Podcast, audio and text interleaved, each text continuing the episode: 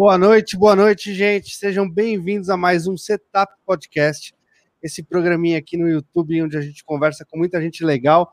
E hoje eu estou trazendo meus amigos da Cachalote Felipe e Samir, que daqui a pouco vão se apresentar para vocês. Mas antes eu preciso dar uns recados que eu nunca dou, então eu vou atrapalhar vocês já, Felipe e Samir. Espere só um minutinho que a gente já vai conversar.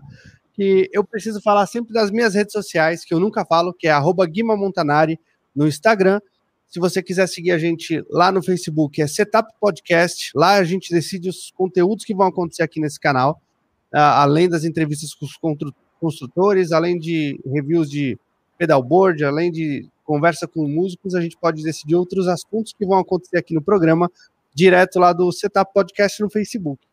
Também queria convidar vocês para olhar aqui no primeiro link, que é o Apoia-se do canal. Aqui o Apoia-se do canal ajuda a gente a trazer mais equipamentos para reviews. Eu quero trazer equipamentos para reviews que vocês vão ajudar a gente a trazer e eu vou sortear para vocês de volta. Então, não quero nada aqui para o canal. Eu vou trazer equipamentos que a gente vai escolher no Apoia-se e depois de fazer o review, eu vou sortear para a galera que participa do review. Então, dá uma olhadinha lá e me ajuda. É, obrigado por participar, quem já está participando. E é isso. Boa noite, Felipe. Boa noite, Samir. Tudo bem com vocês? Boa noite, boa noite, boa noite, galera. Tudo bom? Obrigado por receber a gente aqui. Essa contagem regressiva aí, bicho, tá doido. Como só nervoso. É. Sim, boa noite, gente. Felipe aqui. Obrigadão aí, Guima, por trazer a gente aí. Muito massa. É, Tamo realmente junto. a contagem regressiva foi tipo, para quem é ansioso igual a gente, real... pareceu que foi 50 minutos.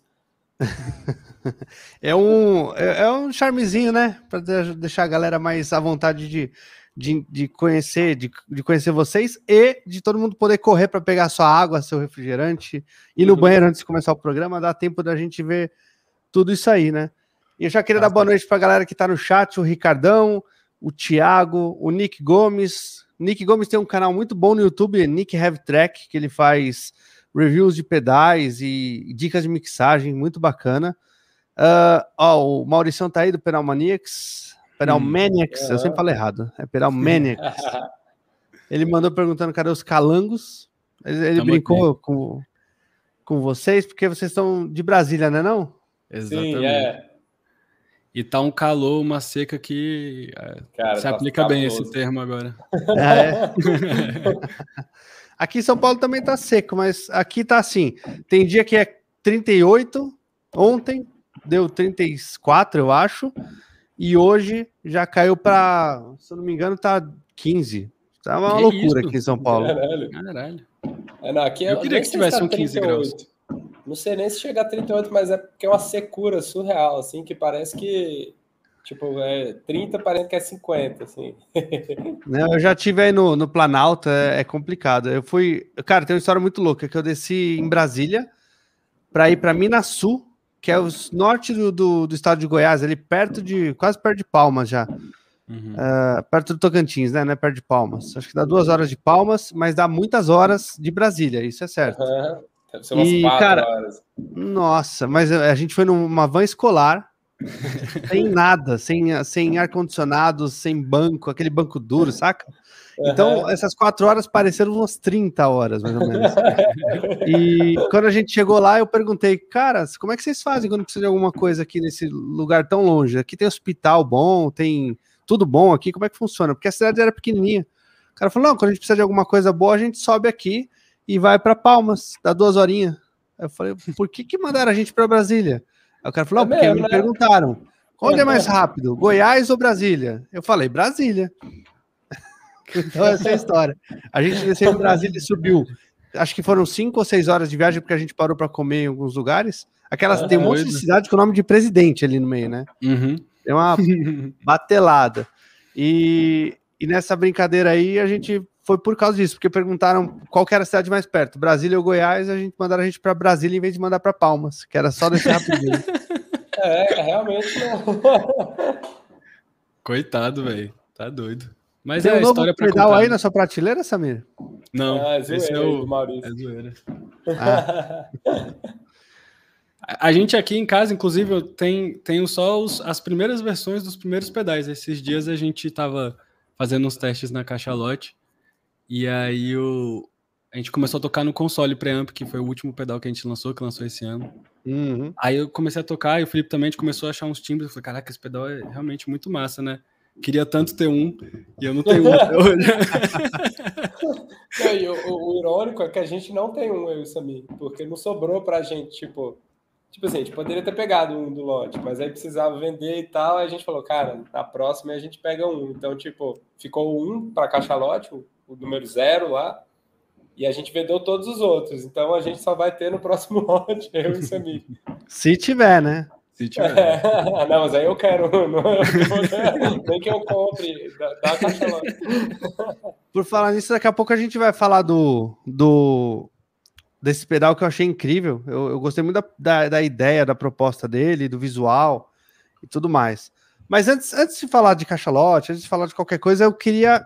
É, eu sei que vocês já contaram isso algumas vezes, porque eu já vi os programas do, do pedal do Pedalcast e do Semi, vocês uhum. participaram uhum, também. Isso. Mas eu queria que você contasse para minha galera aqui, para mim de novo, quem que é o Samir, quem que é o Felipe antes de Cachalote, como é que vocês com começaram a conhecer a música, conhecer instrumento, se interessar por pedal, ou por guitarra, ou por baixos, seja lá o que vocês toquem? Como é que foi esse comecinho? Cara, falando por mim, assim, é, comecei, sempre tive um, um, um, um, assim, eu ficava, sempre que eu vi um instrumento na minha frente, desde pequeno, eu ficava maravilhado e queria tocar e não podia tocar porque era uma criança e estragar alguma coisa. Mas eu, eu lembro muito bem, assim, desde pequeno, a primeira vez que eu vi um violão, o primeiro acorde que eu aprendi e tal, sempre foi meio que um fascínio, assim.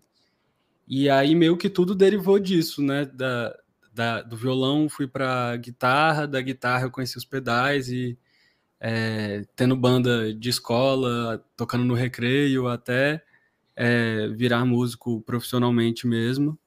E o Felipe, eu conheci ele na escola de inglês, aqui em Brasília, quando a gente era, sei lá, 10 anos de idade. 7, é, 8. É, acho Por que aí, né? 8, até mais novo. É. A gente era criança, assim, né? Criança, é. E aí a gente, tipo, se, é, foi para lugares diferentes, assim, né? Não se viu e se encontrou de novo no cursinho pré-vestibular.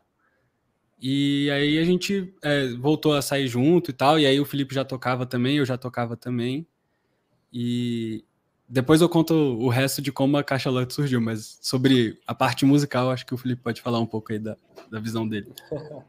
É, é, essa parte que você falou do, de criança e querer tocar, eu me identifico também. E eu acho que todo mundo que é músico passou por isso, que não tem pais músicos, ou tipo, no nosso caso, né? Nossos pais não eram uhum. músicos. Porque eu acho que quando já tem um pai músico, vem lá, já dá um, um instrumento quando o moleque tem três anos, assim, né? Mas eu acho que no nosso caso a gente tinha que meio que descobrir, tinha esse fascínio. E sempre que eu ia numa casa que tinha um violão e tal, na casa da minha avó tinha um piano, mas meio que ninguém tocava também, não, eu não tenho muitas memórias. E era no Rio, eu morava aqui em Brasília. É, até o piano que foi lá para casa da minha mãe depois, uhum. tá? Ainda existe esse piano. É, mas eu tinha um primo, quando eu tinha uns 11 anos, 10, 11 anos, que ele tocava guitarra. Ele é seis anos mais velho, o Bruno. Ele tinha 17, assim, 16, 17, ele tocava guitarra, gostava de Jimi Hendrix, Steve Ray. E aí eu via ele tocar e ficava, caralho, isso é muito massa, né? Essa parada. Aí eu ia na casa dele e, tipo, ficava, pedia para ele me ensinar umas coisas, aí aprendi, tipo, Come As You Are, as coisas clássicas uhum. de quando você está aprendendo a tocar guitarra. E fiquei completamente obcecado. E aí, na minha família, teve, tinha uma pala de que tinha que tocar violão antes. Até o Pedro Bernardi falou isso eu vi no. Na no minha família programa. também. É, tipo, não, não, gosto de guitarra, mas tem que aprender o violão antes, como se, se o violão, né, fosse uma, tipo, pré-guitarra, assim. É, aí muita eu... gente fala isso, cara. É, uma pala, assim. Aí eu fui aprender violão, só que eu queria tocar guitarra, tipo, ficava. Eu lembro quando eu aprendi um power short, ficava, caralho, que parada. é isso, é o que, tipo, desbloqueia várias coisas de tocar punk rock, várias coisas que a gente não sabia, porque tocar violão, né? E aí, depois um tio meu me deu uma guitarra, falou, não, tipo, pro meu pai e minha mãe, cara, coitado do moleque, tocando esse violão, ele não quer tocar violão, ele quer tocar guitarra. Aí me deu a uhum. guitarra, e aí foi isso, aí fui também, aí encontrei o Sami. E tem uma outra coisa que, tipo, que me, também assim, na história de músico, que não, não músico, não, eu não sou músico, mas assim, eu sempre gostei muito de ferramenta. Meu pai era engenheiro mecânico e lá em casa sempre teve muita ferramenta. Meu avô tinha muita ferramenta, todo mundo construía muita coisa. E essa coisa, tipo, eu tinha guitarra, minha primeira guitarra tinha um Floyd Rose, assim, eu nem sabia o que era, por acaso meu tio comprou usada a guitarra, e aí, tipo, eu fiquei um tempão tocando com a ponte altaça, assim, e as cordas a dois centímetros do braço, porque eu não sabia direito, achava que era assim, e aí eu aprendi a regular, então, tipo, eu aprendi a regular a Floyd Rose com, sei lá, 13 anos, assim, tipo, porque eu pegava ferramenta e tal, e aí pedal também, ficava vendo pedal, caralho, isso aqui é muito massa e tal, aí eu tentei fazer o primeiro pedal com uns 17 anos, assim, ainda estava na escola, não funcionou, não deu certo, aí meio que deixei para lá, comprei uns pedais, depois comecei a tocar, aí foi na época que continuei a história, sabe? Isso, aí, aí, enfim, a gente, né, foi, o Felipe, ele, ele é formado em arquitetura e, e eu em cinema, e aí, no meio do caminho, eu estava morando em São Paulo, aí eu vinha para Brasília, e sempre que eu vinha passar um final de semana, a gente se encontrava. Aí, uma vez eu fui na casa dele, Aí ele falou, velho, olha isso aqui que eu tô fazendo. Aí ele me mostrou dois pedais que ele tinha. Dois? Acho que três, não lembro se já tinham Acho três. eram dois, é, eram é. dois. Aí ele falou, pô, eu que fiz, a gente ficou tocando, aí eu falei, caralho, velho, não é possível. Aí toda vez que eu voltava tinha mais um. Aí, aí tinha um que ele falou, pô, esse aqui eu fiz para um amigo. Aí, aí começou, né? Aí eu falei, pô, me ensina aí como é que faz isso. É de boa e tal. E aí foi começando a caixa lote, até que chegou um ponto que a gente falou, pô, velho, bora abrir uma, eu voltei para Brasília também. Bora abrir uma empresa e tal. O Felipe já tinha toda essa manha da, da, é, da parte ferramental e, e, foi estudando eletrônica cada vez mais até a gente conseguir né, é, abrir de fato. Tanto que da gente ter decidido abrir uma empresa até a Caixa Lote existir para o mundo, a gente lançar o primeiro lote, foram uns dois anos, dois anos e meio, né, meu filho? É, foi de... quase três, eu acho. Só desenvolvendo. É, não, não, eu comecei a fazer os pedais mesmo, tipo 2014, 13, 14, assim. E aí. Por aí, não, um pouco antes. É, por aí, uns 2013. E aí a gente abriu em 2018, foi tipo cinco é. anos de Matutando quando eu comecei a fazer. É. Você voltou para Brasília em 2016? 2016, isso. É, foi é, dois anos. Acho Mas que, assim, me conta, o que, que você foi fazer em São Paulo, Samir? Eu fui com uma banda é, que chama, chama, chamava não existe mais, era uma banda aqui de Brasília. E o Aloysio, inclusive, tá aí, ele, é, ele trabalha com a gente também. É, era uma banda que a gente tinha junto e a gente foi para São Paulo. E na época eu estava fazendo faculdade, aí eu transferi a faculdade para lá. E aí fui ficando, fui trabalhando, fui tal, até que comecei a ter mais trabalho aqui também em Brasília, tinha essa ideia da caixa lote e voltei. Mas foi, foi nesse esquema de ir com banda, de estudar, trabalhar, clássico. É, e, tipo, Entendi. mesmo depois que você se formou, você ainda ficou um, um, ano, dois lá, né? É, sim, foi. Tentou a vida por aqui. Hum? Foi tentando a vida por aqui. É. Aí no meio disso eu comecei a trabalhar com cinema, eu formei em cinema, eu comecei a trabalhar com, com produção, com set, com design de som, né? Com finalização, sonorização para filme, para programa de TV. Mas aí as, as, coisas a gente não controla, né? E comecei a tocar com, uma, com outras bandas, aí com várias outras, e aí, enfim, a carreira foi mudando para música, e hoje em dia meu único trabalho com audiovisual é com a Cachalote, inclusive. Então, que é massa, né? Tem todas essas bagagens, tipo, tanto da arquitetura quanto do cinema, eu acho que eles complementam muito é, uma parte do trabalho que a gente faz. Se a gente tivesse alguma é, formação em, em, administração ou gestão, também seria muito bem-vinda nesse momento. penando aqui para resolver é. E a gente, tipo, eu e o Samir também tinha várias coisas que a gente já sabia. Eu comecei a, a, a tipo, estudar eletrônica, projetar as coisas e essa noção de construção, tipo, de entender a dimensão da caixa, as coisas, tipo, isso veio da arquitetura, já sabia, sabia, tipo, era músico e tá, fazia audiovisual, então, tipo, sabia filmar, editar, tirar foto, tudo, e tocar e tal, e aí juntou, tipo, a construção com a, com a coisa, o desenvolvimento ficou por nós, conta de nós dois, e algumas coisas que a gente não sabia fazer, a gente foi aprendendo, então, tipo, teve várias Até hoje, gente, né? É, até hoje. Mas, tipo, a gente aprendeu e aí a gente meio que foi dividindo meio organicamente até, tipo, o que cada um aprendia, né? Tipo, uhum.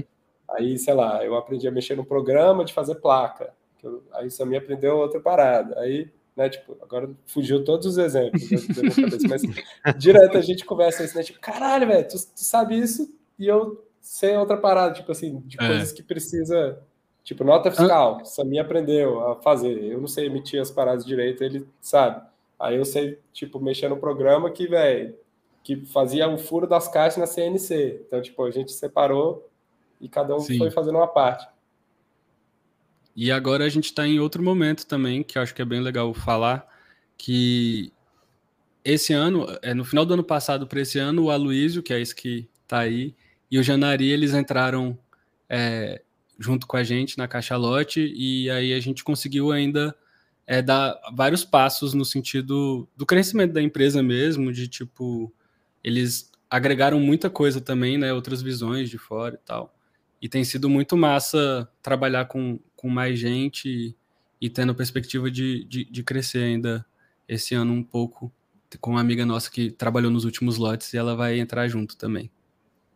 Então a empresa já está com cinco pessoas com vocês dois, é isso? É, a partir para cinco com a, com a menina, é, né? A partir de novembro com a Paula ficamos Paula. em cinco. Isso. E ela faz, ela faz o quê? Ela vai entrar fazer o quê na empresa? Quer responder? Meu ela, é, ela já até trabalhou com a gente montando os lisas e os formigas, formigas. né? Do último lote. Ah, ela, montadora.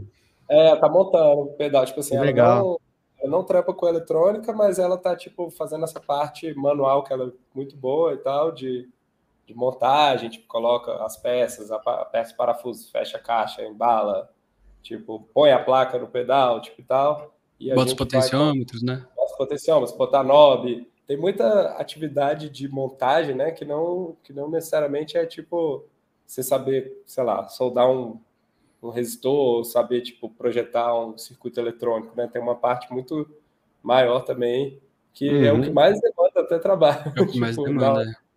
Tipo, primeiro é, tem uma ser... demanda de projetar, de prototipar, de testar e tal, mas depois quando já está pronto, tipo assim, 214, por exemplo, já já tá, tá pronto, a gente não precisa refazer ele, né? É só montar. Então, aí é tipo uma receita de bolo, vai olhando a tabela lá e, e montando cada coisa no seu lugar e aí fica pronto. E é a parte mais, mais trabalhada mesmo. É, vocês postam foto da, da, das placas no site, né? E dá para ver ali que tem é um absurdo de quantidade de componentes, né? Tem muito uhum. componente ali de, que, vocês, que vocês usam, tudo coloridinho, bonitinho. Eu achei é. barato, placa preta, as, as caixinhas se você, da... se você reparar no alinhamento de todos os componentes, isso é um, uma grande obsessão do Felipe. Então, do Felipe Arquiteto que mora dentro dele. É, eu ia falar, parece uma cidadezinha, um é. centro de cidade. Tem os espaços entre das trilhas, os, os os, a parte cheia de, dos componentes, né? Divididas tal. É bem, uhum. bem bonitinho o, o ah, esquema da montagem. É, e, eu, eu, diga, diga. Eu ia falar que realmente eu sou muito é, obcecado com isso, até com umas coisas que tipo ninguém vai ver. Tipo, eu que projeto as placas, né? E aí as trilhas das placas, tipo assim, às vezes desceu uma placa assim e fez assim, aí eu coloco a outra no mesmo ângulo também, pra, tipo, uma coisa que ninguém vai ver, mas eu fico feliz, assim, tipo, caralho, ficou certinho aqui. Legal. Bom, vocês falaram que vocês se juntaram porque estavam fazendo pedal e acharam legal e tal, mas qual foi o lance, assim, quando, quando vocês sentaram para conversar e falaram, não, vamos montar um, uma empresa de pedais por isso, isso e isso. E aí eu queria saber o que é isso, isso e isso, sabe? Qual que foi? Porque, pô, vou montar pedal, qualquer um que quiser vai sentar, vai fazer. Vocês têm um curso, a gente vai falar daqui a pouco do curso também. Mas faz o uhum. curso de pedal, montagem, aprende a criar, aprende a desenvolver, corre atrás de, de circuito. Por que que isso se transformou para vocês em um negócio, uma empresa? Tá. Cara, eu acho que primeiro antes de, de virar empresa e, enfim, eu e o Felipe, a gente tem uma, um, um aspecto em comum que é a gente gosta de ficar, tipo, sei lá, você pega um pedal de dois knobs, a gente vai ficar três horas com dois knobs testando todas as posições. Isso a gente já fazia antes em diversas, nem só com o pedal, assim, na vida como um todo. Tipo, tudo que uhum. dá para fuçar e ficar achando formas de, de, de, reproduzir de alguma forma, a gente faz. Então, é, quando a gente decidiu pela cachalote, assim, tipo assim, pô, bora fazer isso, bora testar, né? A gente sentou para falar, pô, mas o que, que a gente quer, o que, que a gente quer botar no mundo? Que, quais são as, os nossos objetivos, nossas metas e tal? E era fazer pedais que desse muita, dessem muitos parâmetros para o usuário, a princípio, né? Não que isso seja uma regra que nunca vai mudar, até a gente já está mudando isso. Mas eu, gente... eu tenho, só deixa eu te interromper um minuto, porque o Nick tá aqui e ele pega muito no meu pé, mas eu tenho essa, essa onda aí também. Eu gosto de opcionais, eu gosto de muita possibilidade. Quanto o cara, o que mais o cara me der de possibilidade, eu fico de olho no Lisa, que uhum. é uma fábrica, deve ser uma fábrica fantástica de delay. Uh, eu adoro, eu adoro botão, adoro girar botão. O Nick fala que, eu, que minha pedaleira parece um painel de avião, que é botão para tudo que é lado, chavinha. a gente também. É, é assim a, gente, a gente gosta disso pra caralho. Assim. e aí, é, além disso, a gente queria propor também, tipo assim, que. É, meio que uma experiência também, tipo assim, pô, um pedal que tenha vários parâmetros e que todos façam sentido, né? Não, não seja uma parada de ter parâmetro por ter parâmetro. Uhum. E que uhum. tenha muitos sons possíveis para, tipo. Porque no, no, fundo, eu vou falar por mim pelo Felipe, mas se, eu, se você não concordar, fala, mas eu acho que ele vai concordar. É, o, todas essas coisas, instrumentos, pedais, é, tudo isso é feito para fazer música, né? Para criar som, para tipo estimular a criatividade. Eu acho que isso meio que é meio é, o objetivo maior é o que é o nosso motor principal até hoje, assim que hoje, por exemplo, a gente estava à tarde na oficina e o Felipe estava lá sofrendo com um projeto novo e tipo assim uma possibilidade infinita de som e é até difícil de da gente fechar a visão às vezes e falar não é isso é aquilo porque a gente gosta de muita coisa mesmo eu é, me, é... me, delonguei demais mas acho que não falei não. besteira não né Não. E, e, cara, acho que a ideia, voltando um pouco até antes do, do, do que a gente faz, assim, né? Do produto, da parada. É, pensando na gente, eu, agora falando por mim, eu já no meio da faculdade de arquitetura estava pensando assim, cara, não, não sei se é isso que eu, que eu quero fazer, sabe? Eu gostava de arquitetura, mas não era uma parada que eu, tipo, amava, assim, falar, cara, eu quero muito trabalhar com isso, tipo, eu não ficava pesquisando arquitetura, lendo arquitetura, tipo, é, a Ana, minha esposa, ela é arquiteta, conheci ela na, na faculdade. E ela ama mesmo, ela tá fazendo doutorado agora em arquitetura, ela tem um escritório, tipo. Aí eu gosto de arquitetura, eu, tipo, falo com ela disso, mas quando eu, tipo, o que eu amo mesmo é pedal, cara, sabe? Eu gosto, tipo, eu gosto mais de pedal até do que de música. eu sou, tipo, viciado na parada mesmo. Com 16 anos eu queria fazer um pedal e, tipo, fui nisso como hobby.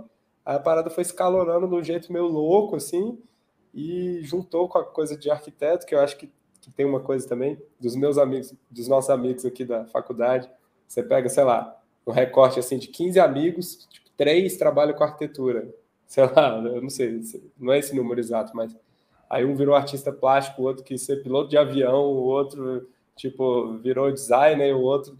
Porque, tipo, acho que a arquitetura tem uma coisa meio assim, você gosta de artes, mas você não sabe muito bem o que fazer ali na faculdade, aí você pensa, cara, vou na arquitetura aqui, que, que é uhum. mais ou menos arte e, e, tal. Aí foi chegando no final, tava assim nessa, e aí foi o Samir que me deu o estalo, falou, cara, véio, bora vender isso aqui, tipo, isso aqui a galera vai querer comprar isso que tá fazendo, velho, tipo, será, velho? Aí tava fazendo mais para mim, aí modificando meu ampli, modificando os pedais que eu já tinha, a guitarra, aí fiz um, um pro Samir, depois fiz um pro Aloysio, que até foi evoluindo. Esse virou o 214 fãs. Eu tenho o primeiro protótipo, o Samir tem o segundo, a Luiz tem o terceiro, e aí foi evoluindo. E aí a gente começou, tipo, nessa, assim, foi um pouco despretensioso, mas depois eu, tipo, um dia me deu um estalo assim, caralho, eu amo essa parada, e se eu conseguir ganhar dinheiro com isso e, e viver disso, vai ser foda e tal. E aí, acho que Samir também, né? Você, tipo, ainda tocava e tal, ainda toco, né? Tipo assim, ainda tinha um uhum. outro rolê de, de gig, de produção e tal. Eu não, ainda fui 100% focado na parada. Tipo, pegar o diploma assim, guardei na gaveta de arquitetura e falei, velho, fazer pedal aqui, bora nessa. Aí que veio o rolê de tipo, cara, que pedal que a gente quer fazer? A gente fez o um brainstorm maluco lá antes de abrir. Foi tipo quase, foi dois anos e meio. Quando a galera soube que existia a cachalote, tipo assim, abriu, estamos no mundo. Já estava dois anos e meio atrás a gente pensando, repensando, fazendo protótipo, desenvolvendo, mudava e tal. E aí tem umas coisas que até eu olho para trás e fico assim, caralho, meu irmão, como é que a gente fez um origami, velho? eu fico meio, assim, velho, o Felipe de 2017, o bicho mandou bem, porque eu não lembrava que eu, eu conseguia. Deixa eu só avisar o pessoal que estão perguntando aqui, eu sempre, eu falei que eu esqueci de falar as coisas, eu esqueci no começo de novo. Tem sorteio hoje, galera, tem sorteio e o post está lá no meu Instagram, arroba Guima Montanari, Corre lá, tá escrito post do sorteio Cachalote. Vai ter a premiação de uma camiseta, uh, adesivo e palheta dos meninos. Olha lá, a camiseta que o Samir tá usando é essa aí que a gente vai sortear. Não é exatamente ah, essa, né? Não é exatamente a que ele está usando, mas se você quiser, pode ser também. Se você ganhar aí por número, pode ser.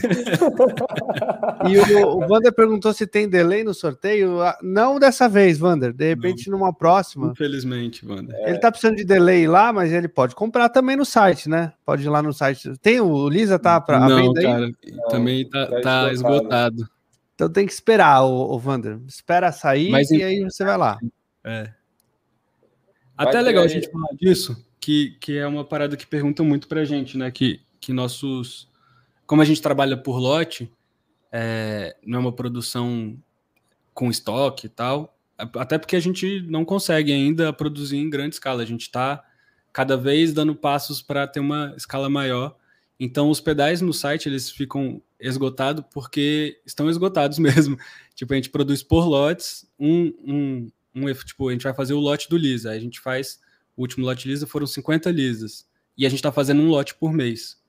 É, e o próximo é de 214, depois console e depois o Lisa. Então, o Lisa deve vir ali por dezembro, janeiro. Uhum. Não fiquem chateados com a gente, mas é como a gente consegue produzir agora. É, e explicando isso um pouco mais também, antes, até 2019, Cachalote era só nós dois, eu e o. Não tinha o Genali, não tinha a Luiz, não tinha Paula. A gente contou com a ajuda de alguns amigos, algumas vezes quando apertou, tipo, caralho, a gente precisa montar 30 pedais aqui. Aí pegava um final de semana, chamou o Felipe, nosso amigo, um outro amigo meu, enfim, Felipe Alberti aqui, que faz pedal aqui em Brasília também, tá trampando lá na Bitronics, gente fina. Uhum. Aí ele ajudou a gente lá no tempão atrás, né, nos Lisas, mas era muito, tipo, a gente tava pegando a manha, era bem manual. No primeiro lote a gente cortava todos os resistores, dobrava um por um na mão. Aí quando a gente comprou a máquina que, que dobrava e cortava sozinho, a gente, caralho, que parada incrível, aí já agilizou. aí depois a gente fez uma máquina para soldar, uma máquina, um suporte para soldar todas as placas. Aí depois a gente terceirizou essa parte de montagem dos componentes da placa. E aí, enfim, foi evoluindo para conseguir fazer mais é, pedais. No primeiro ano a gente fez tipo 100 pedais, que já foi um absurdo, a gente fazendo tudo à mão. E depois foi por aí, lote de 15, de 25, de 30, que era o que a gente conseguia. Aí esse ano a gente deu um boom, conseguiu se organizar aí, a gente conseguiu fazer 80 fãs, né? Foi ano é. esse ano ou ano passado? Foi esse ano, em abril. Esse ano, né? Que foi o maior número que a gente já fez, tipo, era a mesa inteira. Em um lote fãs, só, né? Em um lote, a gente ficava, caralho, 80 fãs. Foi quando a gente se tocou que faltava, né, uns três dias para, tipo, venda do lote, estavam todos os fãs prontos. A gente falou, massa, agora é só testar, a gente testa um por um, limpa e embala o pedal, um por um.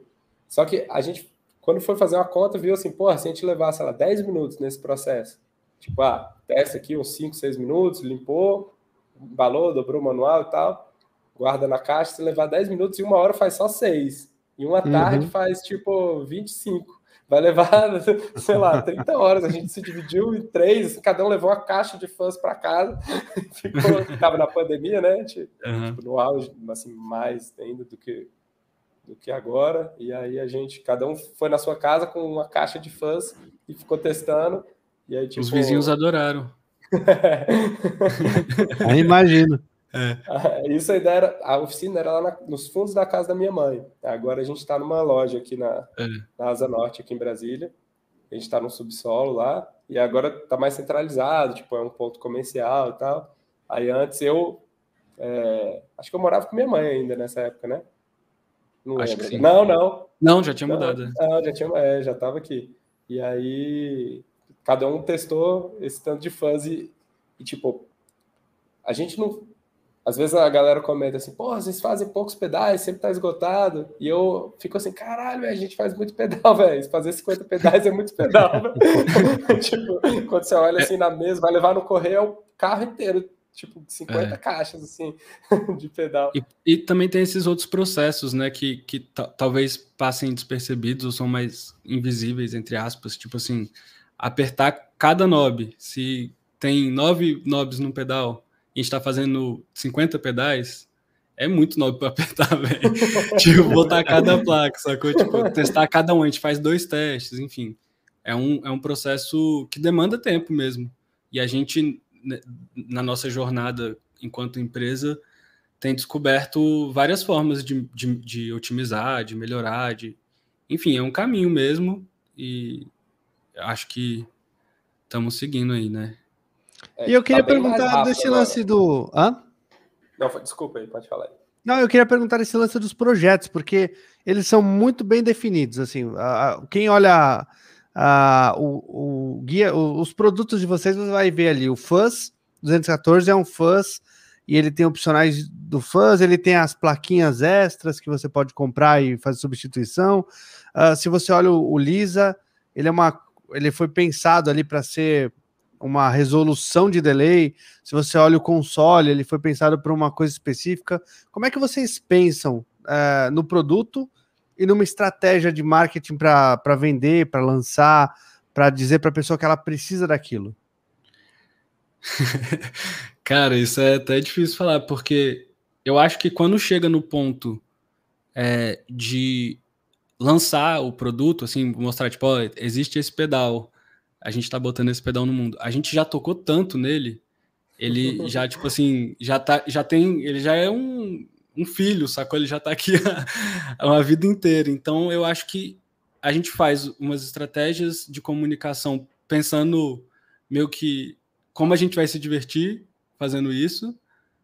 E eu acho que o conteúdo ele meio que vem porque a gente senta, faz um roteiro, tipo assim, pô, beleza. O Lisa tem que mostrar que ele tem dois, dois retornos, tem modulação, como é que a gente vai mostrar isso? Então, eu acho que parte da gente já conhecer muito, muito dele e ter uma imagem muito clara de como explicar isso, assim. E eu não sei, tem mais. Eu acho, acho que acho que assim para a gente decidir também o que vai vir, né? Tipo, cara, bora fazer um console, sei lá. Vem ah, tá. muito da, da parada que a gente meio que quer também, eu acho. Eu acho que que quando a gente abriu a empresa, a gente já abriu quatro pedais, né? A gente meio uhum. que deu uma pensada assim, cara, bora fazer uma parada mais espalhada, assim, tipo, aí tinha um origami, que era um envelope filter, e com uma cara meio de filtro de sintetizador e tal, que tinha um LFO e tal. Aí tinha um delay, tinha um fuzz e um drive de baixo, que pode ser usado para guitarra também, né? Mas foi o que a gente pensou, tipo, seria uma distorção para baixo.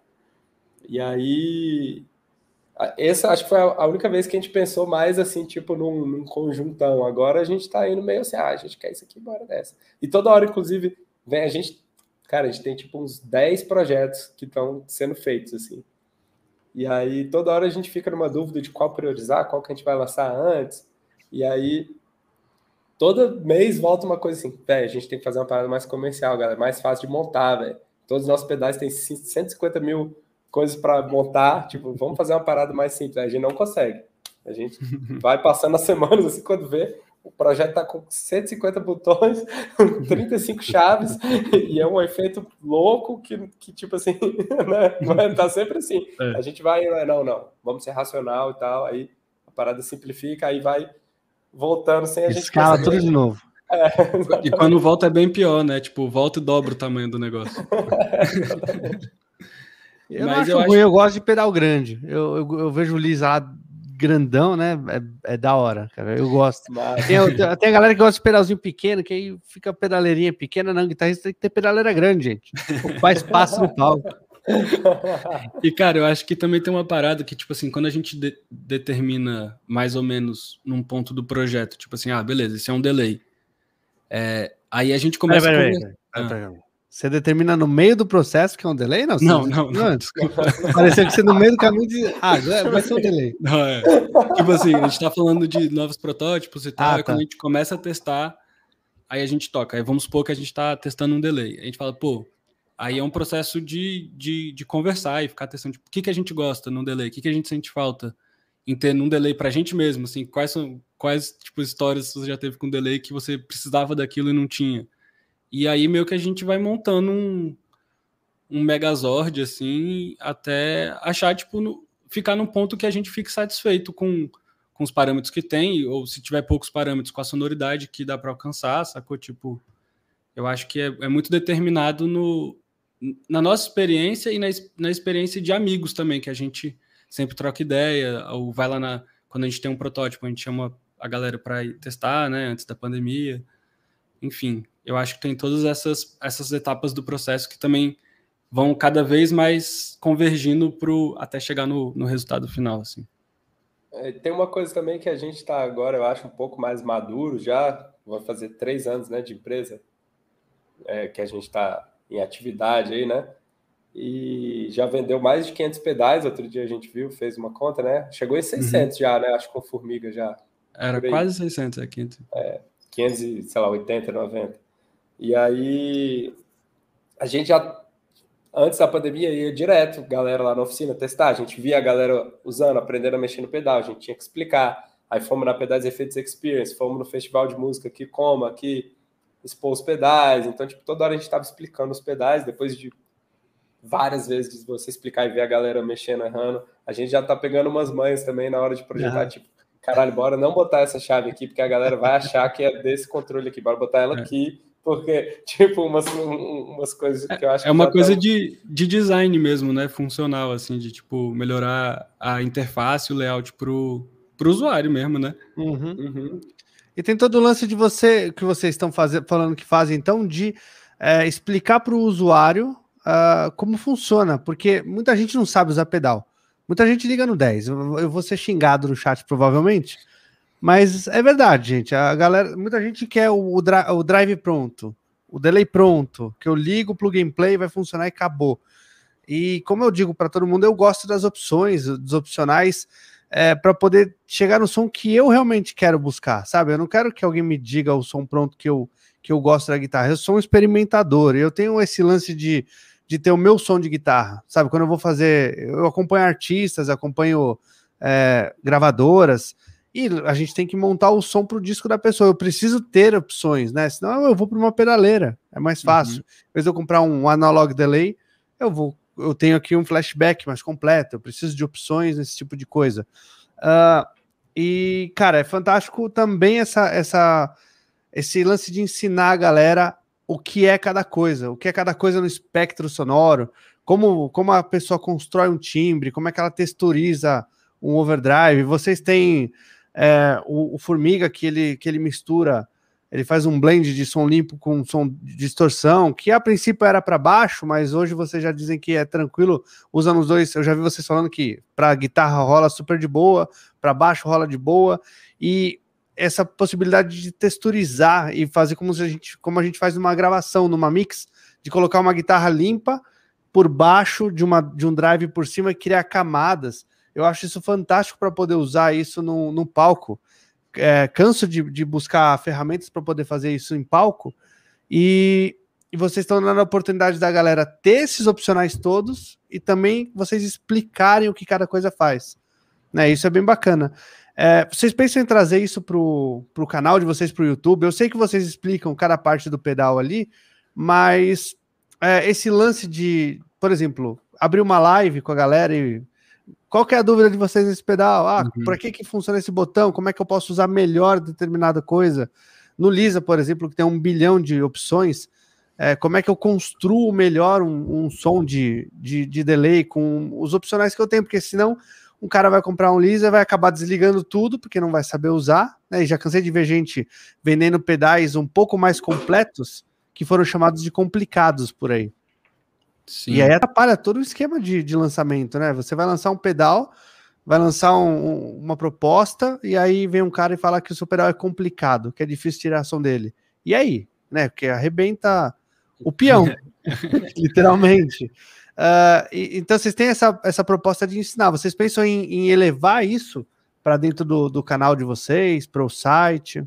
Com certeza, cara. Isso é uma, uma, uma demanda mesmo que a gente tem escrita e, e planejada, assim, é, tanto para os nossos pedais quanto sobre outras coisas, assim, é uma coisa que a gente quer explorar muito, porque é uma coisa que a gente vive, né? Então, tipo, é, é, acho que é um conteúdo que a gente consome também, então a gente tem muita vontade de produzir. E até hoje não foi feito em, em com muita frequência, assim, por conta de tempo mesmo, né? É, mas existem projetos e a gente quer exa exatamente fazer é, vídeos até a, a, proposta até é de fazer vídeos longos, saca? Tipo assim, explicando detalhadamente para quem quiser ver e tem um vídeo curto para quem quiser, enfim, ter toda essa gama de, de conteúdo. Mas por enquanto a gente sofre um pouco com a falta de tempo para realizar esse plano. Mas hum. você tem toda a razão, assim, eu acho que é super necessário. É, eu concordei 100%. É isso que a gente, a gente quer isso há muito tempo, só que a gente sempre começa outra parada e não faz isso, né? Os reviews que a gente fez, acho que a gente tentou fazer um pouco nessa pegada também. Eles são bem mais longos e, e explicados, só que eu acho que tem aquela parada, tipo assim, tem um monte de coisa na tela, tem uma música, a gente mostrou, tipo, tem muitos exemplos sonoros, só que é, vem escrito lá o que está acontecendo ali do lado, eu acho incrível os reviews, Samir que faz. É, só que, incríveis, né, os reviews. reviews. só que eu acho que às vezes você pegar e falar, cara, ó, esse botão aqui, ele faz isso aqui, tipo, se você botar esse aqui assim, esse aqui assim, uhum. tipo, essa conexão da pessoa Sim. explicando, que às vezes é, é uma coisa que a gente reparou depois de um tempo, né? Tipo, tem que ter esse review, tem que ter exemplo tocando, tem que ter o review de uma galera e tem que ter um vídeo, tipo esse que o Dart está fazendo agora, um manual, vídeo manual. Uhum. já tinha pensado em fazer isso, acabou que nunca fez, mas fazer um, um vídeo mesmo explicando passo a passo, como se a gente estivesse explicando para uma pessoa que foi lá na oficina. Porque eu vi, a gente percebeu isso, várias pessoas que já tinham lido o manual, visto o review, tocado com o pedal, às vezes chega lá e a gente explica uma parada ali rapidão e a pessoa fica, pô, velho, caralho, agora eu entendi isso aqui. Tipo, eu já, já tinha lido o manual e tal, mas eu, já tinha. Não, é, isso faz muito sentido, porque é, é uma coisa que alguém não vai conseguir explicar por você. O que, que você pensou para fazer determinado é, controle no pedal, né? Que aí é o que eu te falei. Às vezes o cara você manda o pedal para um review e o cara me solta que o pedal é difícil de mexer, porque o cara não soube mexer. E aí, uma turma toda que acompanha o cara lá, os 20 mil, 30 mil seguidores do cara, é, fala: Puta, esse pedal é difícil, não vou comprar esse negócio, porque não vou saber tirar som. Se o cara não uhum. sabe tirar som, uhum. né? E aí, e aí fica nessa, nessa, nessa parada de você ter que explicar o negócio depois. Então, assim, o que, o que vocês falaram que o Darta faz, explicar o pedal hoje, ajuda talvez muita gente entenda um pouquinho melhor as coisas que ele lança, como White Lion que ele lançou faz pouco tempo, né? Que é, que é lá o pedal muito legal, tem muitas opcionais, mas que foi no começo, na primeira lançamento, foi aconteceu isso. Foi mal mal é, recebido, talvez porque as pessoas ouviram falar que era um pedal difícil. É, e, não, e não é, nem um pouco, na verdade. É, eu acho que assim, Cara, eu sentava com pedaleira digital, eu sentava com, com pod e ficava duas, três, quatro noites fuçando no, no, nos botõezinhos. Não ia pro computador, não. Era no botãozinho do uhum. pod para achar tudo que eu conseguia achar para melhorar o meu som no pod. Isso era complicado. Isso era complicado. Sentar num, botão, num pedal, virar cinco chavinhas, girar seis botõezinhos, quatro botõezinhos. Isso é mole, né? Tipo, é fácil achar opções aí. Então a galera tá muito. Acho que a galera hoje em dia fica muito presa nessa onda de baixar um IR pronto definitivo. Vou baixar um patch pronto da pedaleira definitivo. Uhum. E pouca exploração, pouco gira botão e descobre o som que tem, né? Pode crer. É, eu Vai, posso. Que eu acho que dentro disso aí que você falou, tipo, para mim, essa parte de da gente assim, ah, tá, o timbre do fulano é assim, como é que ele faz? Eu acho que tem a parte de você aprender com isso, falar, caralho, como é que, sei lá, o Tom York tirou esse timbre? Aí você vê como é que Josh Holmes tocou isso aqui. Aí você vê você entende, só que eu acho que o legal é isso que você falou mesmo, é explorar, achar o seu som, né? E às vezes eu, eu vejo a galera falar, tipo, isso, ah, tinha um som na minha cabeça e eu fui lá e, e, e precisava das ferramentas para chegar e eu eu, às vezes, é o contrário, é tipo, caralho, esse som, da onde veio esse som? Não tava na minha cabeça aqui, mas tá errado. deixa, eu, deixa eu fazer uma música. Você achou tipo, ele, né? É, do nada tava mexendo e apareceu uma parada completamente inusitada, tipo, duvido que tava na nossa cabeça. Direto isso acontece uhum. e vem um negócio cabuloso e aí já dá vontade de fazer um riff por causa do timbre. Isso também acontece, né? Em vez de pensar na música e falar, ah, deixa eu moldar o timbre para essa parada. Às vezes é o contrário, você tá lá mexendo, vem o timbre, aí você cria um negócio por causa daquilo, né? Isso é muito massa também. Não, é. exatamente. Deixa eu, deixa eu, passar uma pergunta do Thiago para vocês. É, eu acho fantástico a identidade visual que vocês colocam no, nos produtos. Não dá para não bater o olho e não falar que é cachalote, né? Eu acho fantástico quando a, quando a marca acha a sua identidade visual. E hoje no Brasil, as marcas, a maioria delas está conseguindo achar essa identidade visual que se tinha muito tempo lá fora, né? TC, Boss, todos uhum. eles têm uma identidade visual muito forte. E vocês acharam, vocês têm a de vocês. É, isso posto, uh, o Thiago perguntou se vocês têm planos para fazer alguma coisa é, diferente, um visual diferente, alguma coisa coloridona meio LSD dos anos 70, uh, ou de repente, eu talvez não no, em linha, porque você já tem uma identidade forte, como eu falei, mas de repente uma série especial, alguma coisa assim?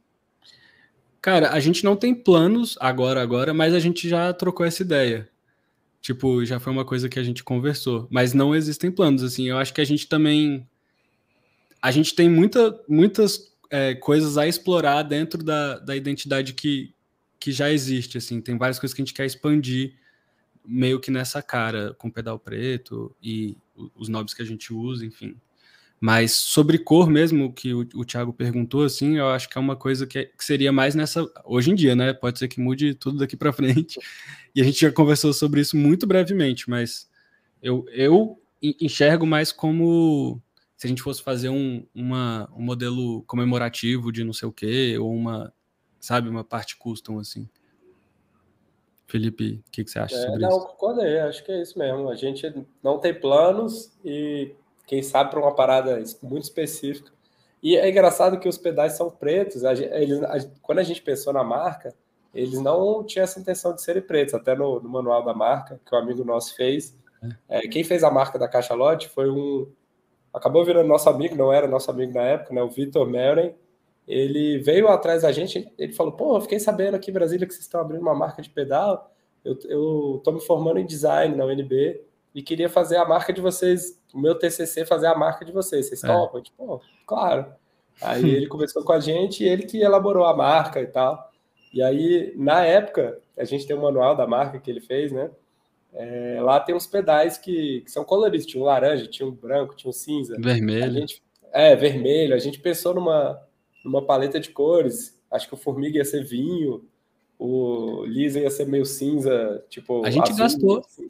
A gente gastou algumas tardes, assim, definindo paleta Pensando de cor. Isso. É. é. e aí quando a gente chegou para pintura eletrostática aqui em Brasília, a, a mulher lá falou, ó, aqui só tem, tipo, se for a, a pintura fosca, só tem preto, branco e cinza. Jogou fora tudo que, que, a gente pensou. e aí a gente viu que o branco sujava muito sendo fosco, e a gente não queria a tinta é, brilhosa, a gente queria fosco. Aí a gente falou, cara, bora tudo preto, então vai ficar estiloso e tal, e meio que o preto até foi por isso, foi meio por acaso. É, e tem, e tem a, sobre a tinta, a gente queria é, que ela fosse fosca e queria que ela tivesse uma chama microtextura. Uhum. A gente testou vários tipos de textura e essa microtextura foi a que a gente mais curtiu.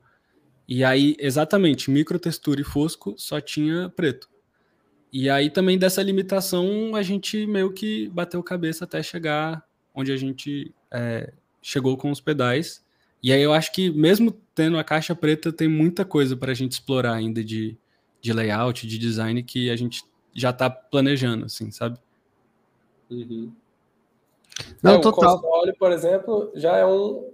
Ele já não tem os mesmos knobs, já tem um, um fade, um tem um knob uhum. vermelho. A caixa ainda é, é preta, mas ele já mudou um pouco dos outros quatro, né? Para mim, vocês deviam ter colocado no, no console aquele fader um pouquinho é, maior, para o cara poder pisar no, no, no em vez de ser com o dedo, né? O cara pisar e acelerar ali. Ó, o Nick fez uma pergunta: se a cena, a cena de handmaids em, em Brasília está crescendo bastante, realmente está, né? É, se vocês têm contato com a galera e amizade entre vocês. E eu já quero emendar essa pergunta no modo que eu queria fazer, que é como é que vocês enxergam a fabricação de pedais nacionais? Tá crescendo, a galera tá toda evoluindo, né? Aprimoramento técnico, posicionamento das empresas, tá todo mundo desenvolvendo o mercado. É, então, já emenda essa da galera de Brasília e também fala da galera do Brasil. Quer falar aí, meu filho? É, não, posso, pode ser. é, cara, assim, eu não sei todo mundo que faz pedal, assim, em Brasília, né? Obviamente, senão seria muito, tipo, prepotente se falar, não, a gente conhece todo mundo, mas a gente conhece algumas pessoas, né? O, o Felipe Alberti, a gente conheceu ele quando a gente estava projetando a, a Cachalote, ele era muito ativo no Facebook, sempre estava comentando nos grupos de pedal, e eu sempre via ele lá e, e, com os projetos diferentes, sempre era uma coisa cheia de botão também, muito doido. E aí, quando a gente estava fazendo origami, ele postou uma parada que era um filtro tipo origami, assim. E aí eu falei, Sami, velho, tem um bicho fazendo uma parada tipo a gente. É tipo espionagem industrial, esse. Aí a gente, caralho, ninguém sabe, ninguém sabia que a gente estava projetando origami. Aí eu entrei no dele, no perfil dele para ver, e vi que ele era de Brasília. Aí eu falei, cara, bicho é de Brasília, chama Felipe também, tá fazendo um pedal igual o nosso. ele é tipo um clone meu, assim, tipo, deu um bug na Matrix, caiu dois Felipe em Brasília fazendo a mesma. Aí eu fui atrás dele, falei, e aí, velho? Tal, faz pedal. Aí você foi fazer o. Aí você foi fazer espionagem industrial. É, nele. e aí acabou que a gente ficou amigo, a gente troca ideia direto. E e ele ajudou a gente a montar um lote, a gente já aprendeu, já me ensinou coisa pra caralho, eu também acho que ensinei algumas coisas para ele.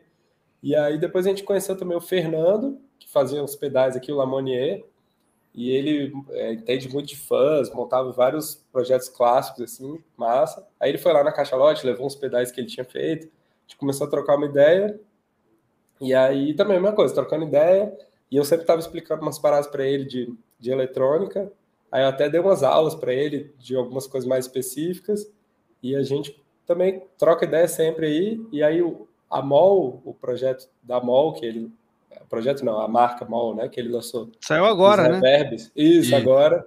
E aí ele também levou lá, a gente já tinha tocado antes de todo mundo aí, tinha testado, eu dei, a gente deu uma ajudinha no, no projeto e o Samir que fez o vídeo dele, do review da MOL, então é, o Felipe e o Fernando estão colados aqui. Tem mais gente que eu posso estar esquecendo de alguém aqui, mas acho que assim, os.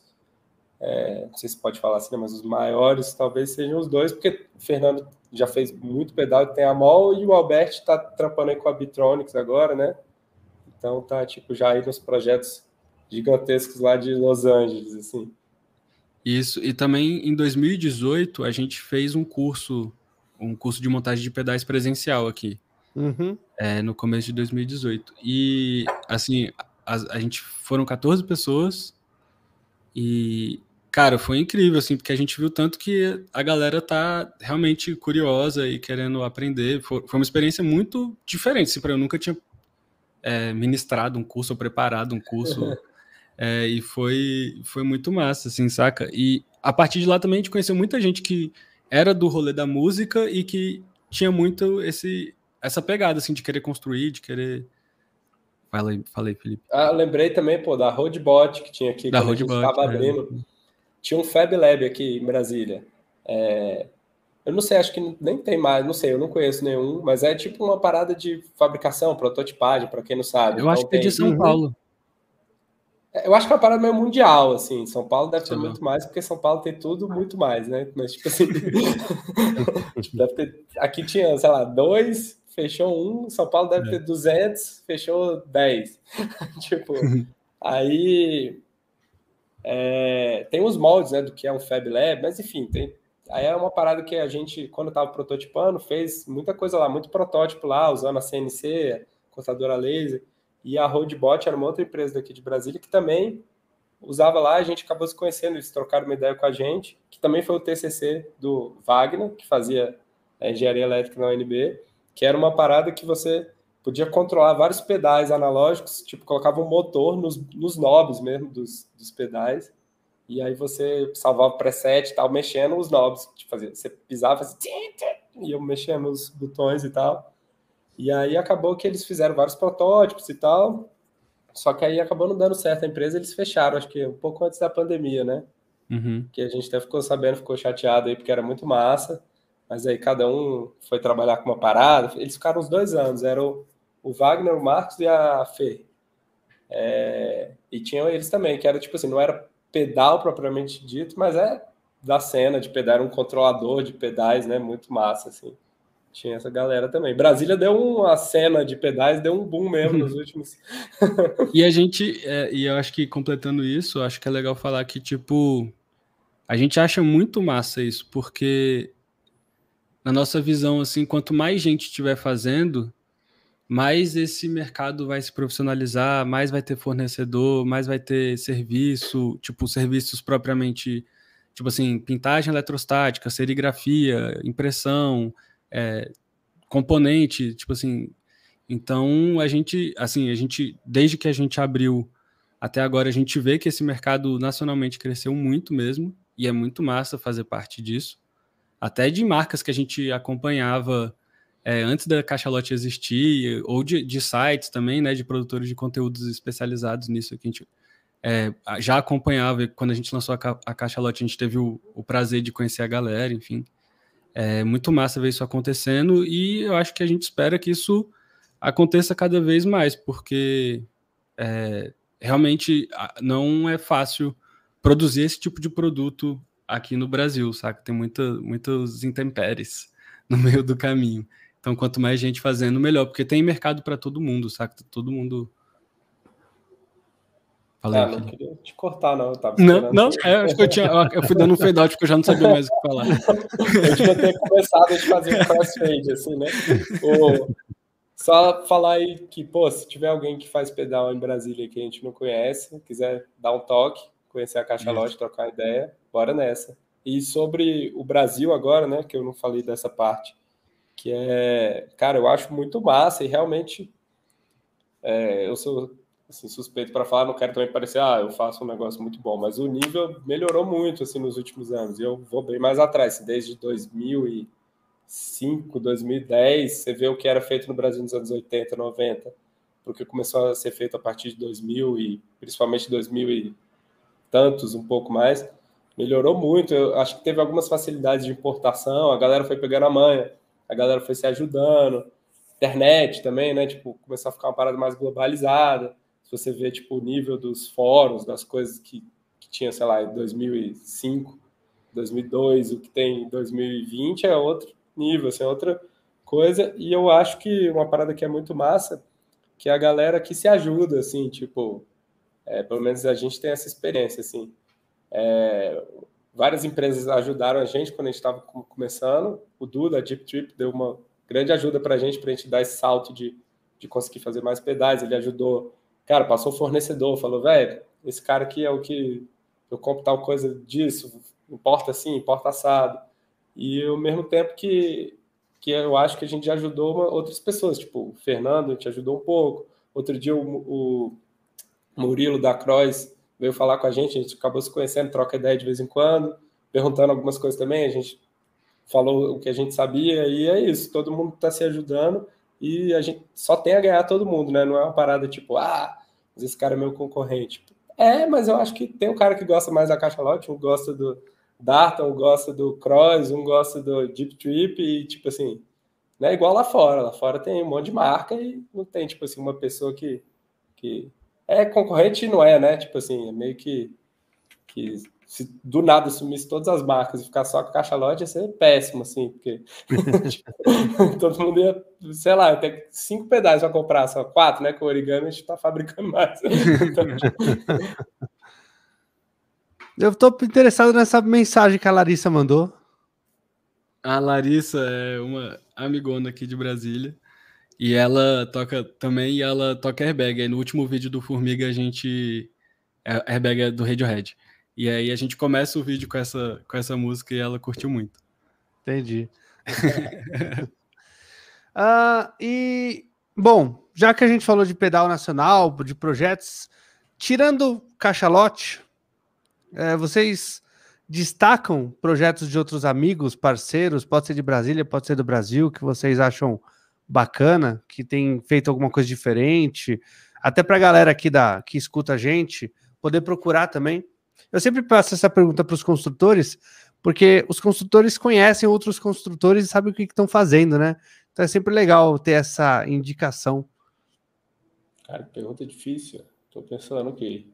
Não precisa ser um só, pode ser aí um top 5 aí de coisas legais. Eu vou falar do MOL, é que a gente já falou, mas porque foi um projeto muito muito diferente mesmo, assim, do, dos que eu já toquei, né? E ter, tipo, tanto controle num reverb e uma sonoridade de reverb tão característica, assim, no pedalboard era uma coisa que, se você não tivesse um amp com, com reverb de mola, dificilmente você chegaria com alguma simulação hoje em dia, né? Das que eu conheço também. Não sei se tem as, as né?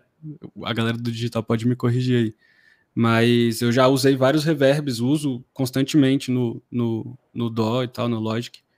Mas com a sonoridade da mola, podendo estar no pedalboard e levar para onde você quiser, eu nunca tinha tido.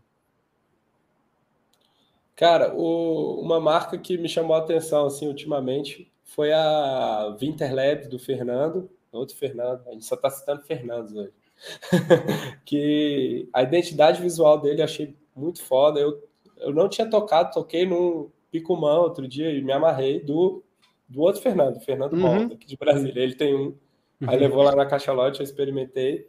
E, tipo, foi uma empresa que eu achei massa e eu pensei em outra, acabei de esquecer aqui. Tipo, cara, eu gosto de muita coisa que está sendo feita. É até meio difícil assim falar, mas eu já já eu lembro eu falar. Eu é pensei é difícil no, falar uma só porque a gente... É, exatamente. Tipo, a Deep Trip, sou super fã. A gente tem... Eu tenho um Deep Trip das antigas, daqueles primeiros lá de 2005 eu esqueci o nome, Krypto, Kryptonia, o verde. Uhum. E eu amo fãs, assim, tenho fãs pra caralho, assim, eu, e eu não tenho muito fãs caro, porque eu não, às vezes eu fico, caralho, vou comprar um fãs, porque tem os fãs, né, que são tipo, não sei quantos mil, milhares de reais, eu não tenho esse, mas eu já fiz muitos, e sempre que aparece alguma coisa barata, assim, quando eu tava com mais dinheiro, antes da pandemia, eu já comprava, assim, eu acho que é o modelo de pedal que eu mais tenho, assim, então o Deep Trip é galera é rei do fãs, né? O Du, abraço aí pro Du. Somos fãs. Eu não era, eu não era apreciador de fãs até pouco tempo, até o Fernando da Winter me me convencer do contrário, porque eu tinha, eu tenho, como eu trabalho com muita coisa comercial, é, os sons mais quadrados não se encaixam muito no meu play, né? De tanto de palco quanto de gravação. Uhum. E depois que ele lançou o Mac, o Mac Soul, é, uhum. Eu percebi que o fãs não precisa ser necessariamente quadrado e, e doído, né? Eu já conhecia Eric Johnson e outras coisas, mas basicamente quando você escuta falar fãs, é aquele tipo de efeito que a galera não consegue fazer acorde, nem nada demais, assim, é, é linha dura junto copiando baixo, e assim, na minha cabeça pequena era isso, até descobrir um, um mundo gigante de possibilidades quando você fala de fãs e conhece outras coisas, como o 214, que tem opcionais gigantes para chegar em muitos lugares e ainda tem o lance das plaquinhas adicionais. Conta um pouquinho do 214.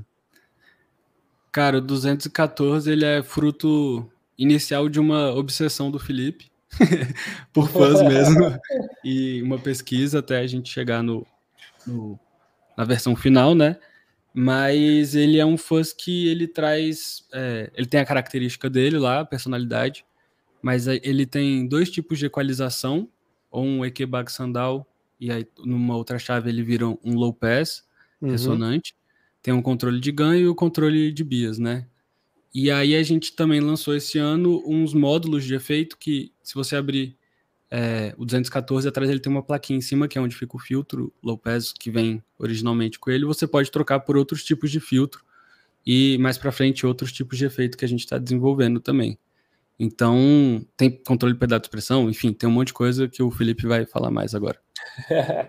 tipo, as primeiras versões do 214 eram fãs entre aspas normal, assim, tinham, tinham bias, tinha outras coisas, mas o, o Samir se amarra em sintetizador, tem um monte de synth e tal, sempre tinha essa pegada desse raciocínio diferente um pouco, né? Que eu era mais guitarristão, assim, tipo, de, de guitarreiro, assim, sabe? E o Samir, uhum. já tinha, é, o Samir já tinha outra visão de, de, caralho, bora manipular isso aqui de outro jeito e tal. E ele falou, cara, se a gente botar um, um filtro de, de synth, tipo low pass mesmo, com, com ressonância no, no fuzz, fica muito massa isso, tipo, dá pra fazer uns sons meio, tipo, desde Queens of Stone Age até umas coisas meio loucas, assim, meio, meio parecendo ficção científica, assim, sei lá. E, e, é meio que um primo de um fuzz A, né? Porque o A é um filtro pass ressonante, só que ele não, ele não é tão preciso quanto o filtro de sintetizador. Ele, ele tipo, muda o Q, que é a ressonância do filtro, de acordo, junto com a frequência. Tipo, não sei se, se vocês sabiam disso. Tipo, ele, o Q dele não vai certinho assim, por isso que ele faz. Ele engorda uhum. o Q. Uhum. Posso estar falando merda, se é nos graves ou nos agudos. E o, uhum. o filtro 214, o origami, ele vai com o mesmo Q que você coloca, ele vai varrendo certinho. E aí dá esse som que é tipo um primo um do outro. Parece, mas não é. Assim, é um fica com essa outra pegada, e aí dá uma cara, meio que tira o fuzz ali dos anos 60 de uma coisa psicodélica e leva meio que para uma coisa mais contemporânea, assim, então acho que essa sacada de Sami fez toda a diferença. E o filtro, a placa ficou em cima porque o circuito dele é enorme, tem muito componente, aí tem buffer, porque tem, tem um buffer na entrada, tem um buffer pro EQ, tem tipo peça para caralho, e aí o filtro não coube na placa. Tipo, eu ia ter que fazer uma caixona Aí eu pensei, entrou a arquitetura, né? Pensei, pô, fazer um, um segundo andar aqui e colocar a plaquinha do, do, filtro por cima. Então não foi uma ideia de tipo, ah, bora fazer módulos no Fuzz. Ah, então é isso que eu ia perguntar. Foi sem querer a ideia de, de é... montar o esquema para trocar depois? Foi sem querer. A gente fez o ah. filtro ali por cima e aí, inclusive, tipo assim, num potenciômetro, cada potenciômetro tem três pinos. Num, eu subi os três pinos para a placa do filtro o que é o do filtro. E o do que eu só subi dois pinos, porque o outro não precisava. Falei, ah, uhum. ele já tinha um caminho lá na placa embaixo, não subiu. Aí, porra, se eu tivesse subido esse outro pino, ia facilitar uhum. tanto os módulos, porque eu ia ter o controle total. Agora eu tenho que ficar fazendo umas gambiarras no projeto, que aí tem coisa, caralho, isso aqui não dá para botar esse controle, porque o porra do pino não tá, na, não tá no soquete lá da placa. E aí veio depois, acho que já foi até meio, acho que antes da pandemia, assim. Que eu... Foi um pouquinho antes. O Felipe um deu essa. Antes, né? Deu essa. Eu peguei um.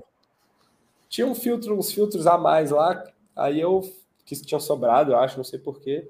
Eu falei, cara, e se eu modificar esse filtro aqui? Eu quero, tava em casa lá à toa, eu falei, vou modificar aqui ver o que, que rola.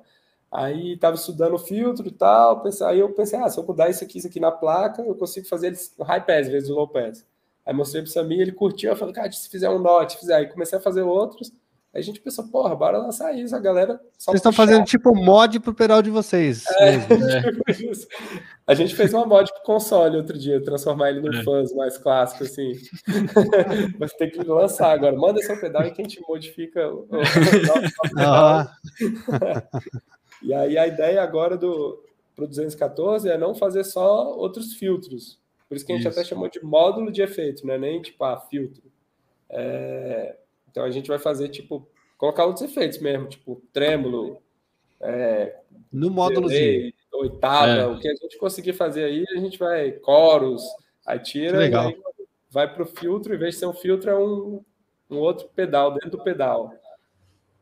Bom, muito legal essa, essa parada, essa ideia que vocês tiveram, então já, ainda mais sabendo que foi depois, né? Que falou, pô, vamos aproveitar aquela plaquinha que dá para tirar e transformar em outras coisas, porque é, é fantástico. Se eu não me engano, tem um tem uma linha de pedais gringas que tem um lance de cartuchado, não tem? Tem. É, depois... E eu descobri isso, tipo, recentemente, sei lá, tem uns dois meses. É da Jackson Audio. Eles ah, eu fãs... vi uma parada assim. É, e é um fãs carão, é tipo 350 dólares, assim, o fãs deles. E cada plaquinha é tipo carona também, é tipo, sei lá, 70 dólares. Pra gente aqui é tipo um apartamento, né, hoje em dia. Tipo. tá quase isso. o... Vamos falar do Formiga, então, também, que o Formiga me interessa, tá? Já vou deixar bem claro para vocês. O Formiga me interessa, principalmente aqui pro estúdio. Eu toco com. Eu toco numa gig de um cantor de rock, que é rock, reggae, uma parada diferente assim. E o baixista e nos baixos tem muito drive assim. Então é uma coisa que, que me interessa porque eu eu tenho eu, eu andei estudando muito a, o lance do do baixo dentro da mix, somando com o com é, somando com o som do baixo em si, né? Tendo um blend e, e reparei que não tem muito por aí no mercado, tirando o tubo screamer para baixo e um ou outro pedal no mercado, não tem muita coisa pensada para ter blend, para baixo, para você conseguir ter opcionais, porque coitado dos baixistas, cara. Ninguém quer fazer pedal para os caras. Como é que, da onde veio? Como é que surgiu a ideia? A ideia original foi para o baixista ou foi uma coisa que pudesse ser realmente universal ou que criasse texturas? O, o conceito original foi para baixo mesmo. Mas aí eu acho que a história o Felipe vai contar melhor que eu. De, de onde ele surgiu, de como veio. É, na verdade, quando a gente estava pensando o que, o que fazer e tal, tem um amigo nosso, que é o Lucão, que toca baixo na Scalene, ele é viciado em pedal também, e ele é um baixista que usa muitos pedais, assim, né? Não é, também não usa, tipo, um bilhão, né? Mas... Porque baixista normalmente nem usa, né? Usa um. Uhum. Ele usa, tipo, cinco. tipo, já, né? Aí... Não muito. É, e aí ele tem muito pedal, tem sintetizador e tal. E na época, é, Sami tocava com a Scalene, né? É, tipo, não era da banda, tinha gig, né, com a Scalene. É. E aí eu tava trocando ideia com o Lucão, o bicho falou, pô, galera, vocês têm que fazer, tipo isso que você acabou de falar, Guima. Ele falou, cara, vocês têm que fazer uma distorção de baixo, não tem muita opção. Tipo, ele falou, cara, drive mais leve até que tem algumas, mas você vai para uma coisa mais forte assim, não tem, tipo. Aí ele falou, ó, às vezes a galera, os pedais assim, de guitarra que funcionam, que eu gosto, é o OCD e o RED. Aí a gente testou os dois, entendeu o circuito, viu como, como fazia, e aí a gente partiu do RED, o circuito dele. Só que foi tendo ideia em cima, colocou o canal paralelo, porque muito baixista, quando vai usar um drive ou um fuzz, colocam um pedal de blend, né? Ou uhum. separa com DI. É. E aí tem que fazer essa confusão aí do sinal. Uma loucura deixou... no pedal. É, já deixou pronto isso internamente, então tá tudo alinhado de fase, dos graves, então não vai, não vai ter defasagem, não vai, já vem certinho. E colocou um filtro low pass nos dois canais, que aí o grave sempre tá alinhado ali, então quando você dá o, o, o volume limpo, o corpo assim vem. Porque tem uma coisa que, se você joga muito grave no, é, pra, e distorce o grave, dá uma emboladona, assim, tipo, uhum. quando vem muito drive, né? Dá, vem distorção de termodulação, de frequência, e some uma maçaroca. Então, para funcionar o drive, você tem que tirar muito grave antes de, de saturar. Isso uhum. até em mix, né? Várias coisas assim, tipo. E todos, a maioria dos, dos drives que a gente ouve é isso. O fuzz normalmente tem mais grave. Não é só isso que é, que é a diferença, né? Claro, mas é uma característica, assim, quando você coloca uhum. mais grave e distorce, fica mais fuzz, assim, mais fuzzy, boladão e tal. Quando você tira, fica mais distortion, assim, fica mais tipo uhum. high gain mesmo, assim. E aí a ideia saiu disso. O Hatch tem um, um high pass já bem grande e a gente colocou uma cadeia paralela para vir um grave soltão ali, sem compressão, e deixar o, o agudo, saturar e comprimir, aí não embola e, e vem o, a textura, né? Vem o harmônico e tal, sem ficar aquela loucura, assim, sumindo tudo, né? Sim. Além não, disso... não, o que eu, que eu ia falar exatamente disso, porque nas mix, quando eu faço aqui, geralmente, e, inclusive música pop também, eu coloco um baixo, uma dobra do baixo com drive para ter ter ponta, porque ele vai pintar, ele vem, ele vem, uhum. ele vai pular um pouquinho quando o baixista for frasear alguma coisa. Corta e, mais. Né? Exato. E eu sinto muito esse eu sentia muito esse problema no antes do e até depois. Inclusive o baixista que toca comigo nessa gig de rock veio gravar comigo aqui esses dias e deixou o fãs é, dele que ele tinha um MXR aqui para vender, porque acontecia isso. A hora que ele ligava o fãs, o baixo sumia na, na mix, tinha que ter muito volume, tinha que arregaçar. Então ele acabou optando por ficar mais com o Tube Screamer de baixo por ter o blend, poder ter essa opção de hora dele ligar, o baixo continua onde estava e pinta a distorção uhum. e não matar o som completamente com ligando uma distorção e o som vai pro brejo, né? Porque aí entra numa lama que fica no meio da mix e não aparece. Total. É, e o, o rolê dele ser de guitarra, é porque tem muito isso, né? Tipo, às vezes as pessoas se apegam, eu acho isso. Ah, esse pedal é de baixo, esse pedal é de guitarra. Tem coisa que realmente está um pouco mais otimizado para um ou para o outro, mas tem muita coisa que dá para usar, assim, tipo, acho que quem estiver ouvindo aí não fica nisso, não. Tipo, ah, esse pedal é de baixo, não posso usar. Esse pedal é de guitarra, testa aí. Pô, se ficou bom, ficou, né? Então, Inclusive, exemplo, Formiga... e outras, outros instrumentos, outra passando na mix, vai, dá para é, vai, tudo. Testa aí, né? Tipo, o, o Formiga, por exemplo, se você tirar o canal paralelo, ele é um distortion, ele tá ali na praia do Hatch, do MXR Distortion Plus, esses drives de op-amp, que é, até o, o, Pedro Bernardi fez um review do, do Formiga, e eu vi uma galera comentando assim, pô, isso aí tá mais pro fãs, não é, não é um distortion, é porque é diferente, né? Esse distortion dos anos 70, 80, ele é bem mais, mais ardidão, assim, mais crispy do que Isso, o distortion, é. tipo Angry Charlie, ou sei lá, o distortion que simula ampli, né? Tipo, o distortion uh -huh. que a gente acostumado, contemporâneo, Sim. tipo high gain, né? Ele é esse distortion um pouco mais fuzz mesmo, nessa pegada vintage, assim. É, a galera que nunca pegou um laranjinha, né? O DS1 e ouviu aquele som desgraceira, né? é, ele é nessa pegada aí. E aí você ainda pode colocar o o blend também na guitarra, se quiser, né? E ele tem três tipos de clipagem que dá uma diferenciada também. Dá para ficar mais ardidão, um pouco mais. Menos comprimido, sempre, mais comprimido. É. Sempre é nessa pegada mais, mais porrada mesmo de, dos anos 70, assim, não é? Ele não fica tipo um soft, assim, é tipo low gain, não é a praia dele. Ele já é na. na... Foi, mas. É engraçado que para guitarra, ele tem essa característica que o Felipe falou, mas no baixo ele consegue ah, é. chegar no, no, no, mid gain, assim, no, uhum. até no uhum. low gain, dependendo da, da quantidade de ganho e tal. Ele se comporta Pô, bem diferente. Né? É. Mas se o tacar o botão no, no, veneno, ele, ele, ele fica fuzzy. Fica. Fica. fica. Legal. É, Porque essa é a onda. essa é a onda que realmente, por exemplo, vai me interessar esse meu brother baixista que a gente toca lá tem um lance na, na, na gig lá que tem muito drive no baixo, mas uhum. tem muito fuzz no baixo também. Algumas frases que o baixista começa as músicas precisa do fuzz. Então ele estava usando fuzz por causa disso, mas quando estava durante a música ele precisava, precisava frasear, ele acabava perdendo, se perdendo no meio da, do bolo, né? Então, pô, ele é um cara que vai se interessar muito nesse pedal, por exemplo. Tem uma parada legal do, do projeto também que o, o canal limpo dele, né? Ele tem um boost, acho que até 12 dB, né? É, acho que é 12 dB. Para quando você está usando em alguma configuração com bastante ganho, você ainda conseguir equiparar o volume do limpo e não perder a, a gordura, assim. E ele ativa quando ativa o pedal, é isso? Isso, é. é Pisou, liga os dois em paralelo. Liga os dois, aí ah, você, entendi. São dois volumes. Você já regula o que vai rolar. É. Isso. Legal. E, e, no baixo, ele é isso que você me falou também. Ele funciona mais low gain, assim. Ele tem uma outra pegada, tipo. Tipo, ele chega do low gain até o fuzão no é. baixo. É, Para guitarra, a gente acha que ele é mais high gain, assim.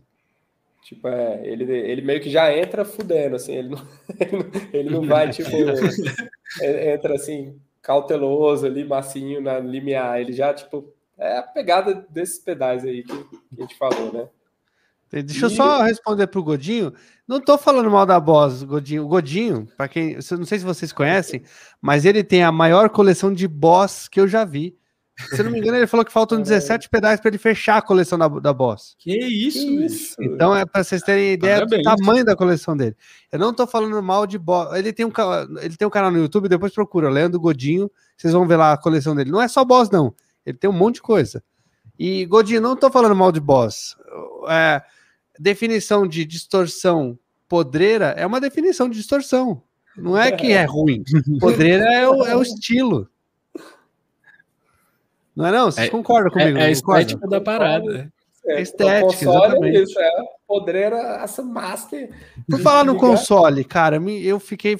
Eu achei fantástica a ideia do Semi quando ele fez o teste de ligar aquilo na frente da, da, do pré dele para simular uma mesa solid state clipando uma bateria.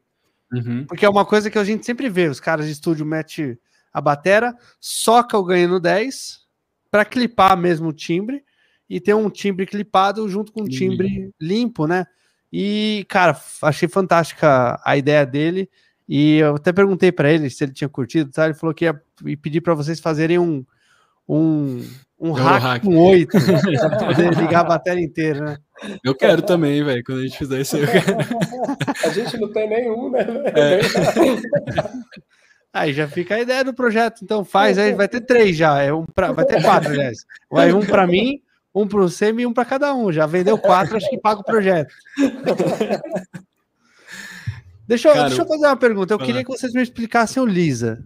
Tudo, assim, tipo, o que eu consigo fazer com o Lisa? Porque eu, eu já, como eu falei no começo da live, sou bem interessado nele, assim, tipo, tem muito botão. Adoro botão. E eu olhei o, o review, olhei tudo, me interessa. Então eu queria entender um pouco mais do. Não precisa me explicar botão por botão que faz, não, não é isso. Mas me explica de qual cabeça saiu essa ideia toda aí. Vai lá, pode ir. Não, pode ir, não eu apontei para você, não tô levantando o dedo, não. Saiu da sua cabeça aí. Nada. Explica aí. Cara, o Lisa, ele, eu acho que ele é meio que uma junção de, de tudo que eu e o Felipe queríamos ver realmente num, num pedal de delay, assim. Tanto, tanto as coisas que a gente gosta ou que a gente sentia falta, assim. Então, o Lisa, ele é um pedal de delay que tem até é, 100 mil milissegundos, desculpa, de, de repetição. Ele tem os volumes separados, o volume do canal limpo e o volume do, do o volume wet e o dry, né? Então, se você quiser, tipo, deixar só o, o canal do delay rolando para usar como send numa mesa ou no loop, você consegue fazer isso. Ele tem um filtro das repetições, ele tem a saturação nas repetições, tem uma modulação que é um vibrato, que você controla a intensidade e a frequência. Tem dois feedbacks, dois retornos que a gente chama, um controlado é, por um foot switch e o tap tempo. Além disso, tem um modo de cauda que você pode desligar e o, e o pedal continua, outro bypass você desligou ele para, e tem um pré do Ecoplex que você pode ligar ou desligar. É, e eu acho que essa, essa foi a nossa maior loucura do início, tirando o origami, foi tipo fazer esse pedal, porque pelo que eu me lembro, ele, ele veio da cabeça do Felipe mesmo, toda a, a parte eletrônica, todos os blocos que a gente foi juntando é, foram desenvolvidos pelo Felipe, assim. É, tipo, ele não. Assim, a gente começou quatro pedais, né? O Lisa é o mais assim original entre eles porque ele não partiu de nada, partiu do, do zero mesmo. Foi tipo assim, o que a gente quer no delay? Aí você me falou tudo isso que ele acabou de falar e a gente foi colocando e testando, foi mudando também no meio do caminho, né? é. né? Tipo, e algumas coisas de tipo, cara, bora botar o pré do Ecoplex, que já muda um pouco a cara do sinal, que ele, o pré atua nos dois nos dois canais, né? Ele vem um pré antes do pedal inteiro. Uhum. É, até o Jimmy Page usava o Ecoplex sem o delay, às vezes antes do, do Marshall para dar a timbrada. Um, é, dar uma timbrada, que ele, ele dá um, um boost em 1.2K, mais ou menos, assim. Então dá um, dá um brilhozinho assim. E aí a gente colocou esse pré, foi colocando várias coisas. Cara, bora saturar a repetição. E aí tem um overdrive dentro dele. Tipo, tem um pedal de overdrive. Realmente dá para você tirar dali e se botar fora vira um drive, assim, uhum. de, dentro do, do Lisa. E aí foi daí, foi um bloco, bloco aqui. O lance de, de, saturar o overdrive, de saturar a cauda foi para foi uma ideia que veio do, do delay analógico de fita que saturava isso? Isso, a ideia Sim. é simular uma, uma coisa tipo da fita saturando mesmo. Ela comprime, primeiro vai comprimindo e saturando também, né? Quando a saturação está no máximo, ele, a repetição fica comprimida, que é o que rolaria numa fita, né? Também. Você toca uhum. fraco, ele dá uma limpada, mas o volume está lá. Você toca forte, ele dá aquela mordida e vem harmônico, bastante harmônico, assim. Isso. A questão do filtro misturar. também. É, dá para é, misturar a saturação com, com os filtros, com todo o resto. Sim. Isso, a saturação atua só na cauda. Então, tipo, dá para você satura só a cauda, aí tem os volumes da, do sinal limpo e da, da cauda separados e tem um, um knob, né? Então você pode saturar um pouco, nada, desde nada até, tipo, muito. Isso. E aí o, o filtro também veio que dá essa pegada, porque se você der, tipo assim, se você botar a saturação no zero, não vai ter saturação atuando sobre o, a repetição. Se você começar a saturar e for tirando o filtro, ele no máximo ele está todo aberto, você vai tirando agudo. quando você vai tirando agudo, bota um pouco de saturação, bota um pouco de modulação, ele entra bem nesse território de, de, de delay de fita, assim, né? E dá para chegar até, tipo assim, numa loucura inimaginável. Com saturação no máximo, ele meio fechado, enfim, tem muita possibilidade nele. E, e, de delay analógico de pedal também, tipo Memory Man, é, DM2, ele, se você fechar um pouco o filtro, ele tem essa cara uhum. meio que é um pouquinho low-fi, assim, de, de delay analógico de pedal mesmo. Um delay que ele não faz, assim, ele não é tipo um DL4, que você tem muito botão e faz reverse, faz digital, faz isso aqui, porque ele uhum. não é um, um, pedal nessa pegada, ele é mais nessa pegada um pouco mais vintage, assim, de, uhum. de analógico mesmo. Ele é, tem muita opção, tem modulação, tem saturação, tem filtro, tem não sei o quê, só que é tudo na pegada mais analógica. Ele não fica aquele delay hi-fi, assim, que copia igualzinho e fica a vida inteira lá, tipo, tipo Boys DD3, assim, ele não, não é essa pegada, ele não chega aí. É outra proposta, né? Tipo, ele, ele, uhum. ele surge de outra ideia e não se propõe a isso mesmo.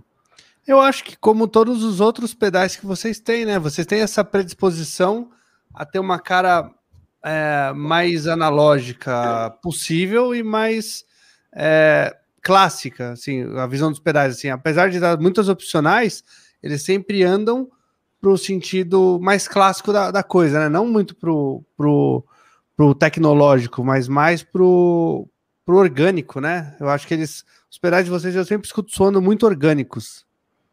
É, é isso? É, era uma ideia que vocês tinham pensado ou não? Talvez seja o som que a gente curta, assim, né? Mas, é... Tipo, uma coisa é. sem querer, assim, tipo, é. acho que isso, eu pelo menos nunca pensei assim, cara, a gente é bem claro, tipo, isso que você falou, acho que eu nunca tinha pensado, mas eu concordei.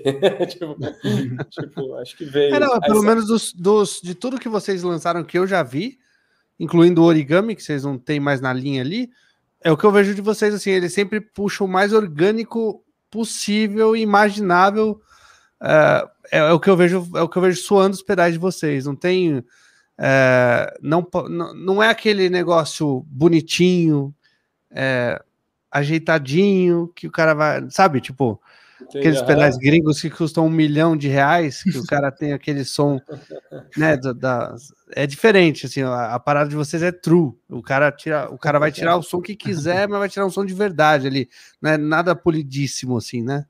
Sim, isso eu concordo. E tipo, é. uma parada que eu que eu prezo muito assim, só para explicar isso um pouco melhor, que eu concordo, mas tem só um senão, que é tipo, por exemplo, eu gosto muito do dos, do máximo e do mínimo dos botões fazerem sentido. A gente sempre pensa, cara, se esse botão estiver no meio, faz sentido? Porque às vezes você tem pedal, principalmente pedal muito antigo. Eu não sei se vocês têm pedal vintage e tal, mas uhum, pedal uhum. antigo é, é, sempre assim. Às vezes tem a, sabe, o potencial vai daqui até aqui. Aí ele só funciona bem daqui até aqui. É, no finalzinho. é, ou tipo, não acontece nada até a metade, depois vai de uma vez, depois não acontece nada. Então, tipo, isso é uma parada que eu que a gente não, não curte, assim, tipo, ter uma uma coisa que é muito agressiva, ou muito sutil, ou muito tipo, específica. Então, tentar tipo, melhorar essa parte da engenharia para funcionar tudo redondinho, mas aí dentro da arte entra a loucura total. Tipo assim, cara, tá, tipo, eu vou chegar onde eu quero, mas onde eu quero pode ser tipo uma parada louca ou uma parada mais tranquila, mas nunca é realmente tipo comprou e é esse som aqui que te entreguei. É tipo, não, mexe aí que vai vai, velho, do 8 a 80, assim, passando por pelo 200, assim, que nem tá entre 8 e 80, mas dependendo, apareceu, assim, né? Ah, isso que é legal, isso que é legal pro caramba. Uh, antes da gente fazer o sorteio, e já avisando o pessoal que está aqui uh, ao vivo e não se, se, inscreveu lá no meu canal do Instagram, tem lá um, um post, se inscreve para ganhar, para concorrer ao kit da Cachalote. Você quer falar alguma coisa, Felipe? Você é, não, só, não, mas pode terminar isso aí. Não, é só isso, basicamente. Só isso, se inscreve lá, porque daqui a pouquinho a gente vai fazer as respostas às perguntas que vieram na caixinha e depois, já em seguida, vamos fazer o sorteio. Então tem um tempinho ainda para vocês conseguirem se inscrever lá. Se inscreve lá, Godinho. Se inscreve lá. É, o Nick que se inscreveu, se inscreve. Todo mundo que está aí no chat vai se inscrever lá. Para de me atormentar aqui, eles estão me enchendo o saco. Porque eu tenho. Eu sofri de umas picadas de pernilongo e eu tenho alergia. Aí fica esses negócios grandes aqui, ó, tá vendo?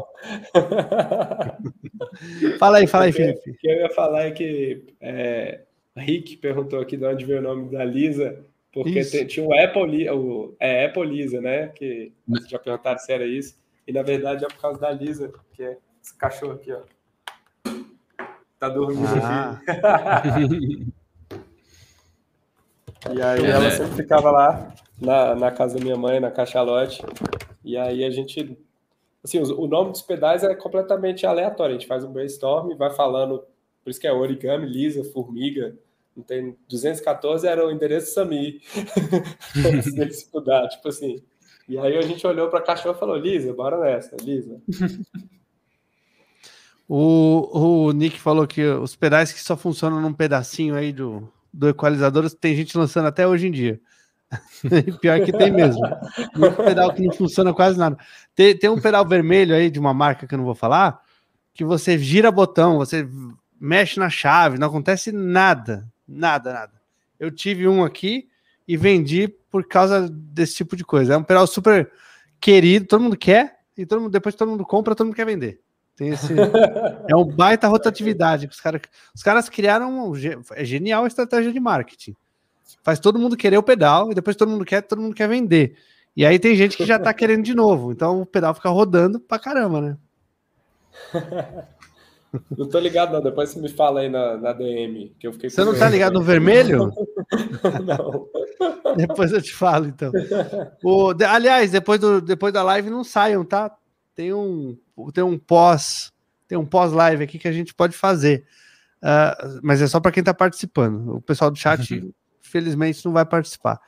Olha lá, o, o Leandro falou que tem boicote no sorteio. Leandro, o Leandro ganhou no último, só que ele não fez nada do que precisava ter feito. E aí, infelizmente, ele não pôde ganhar.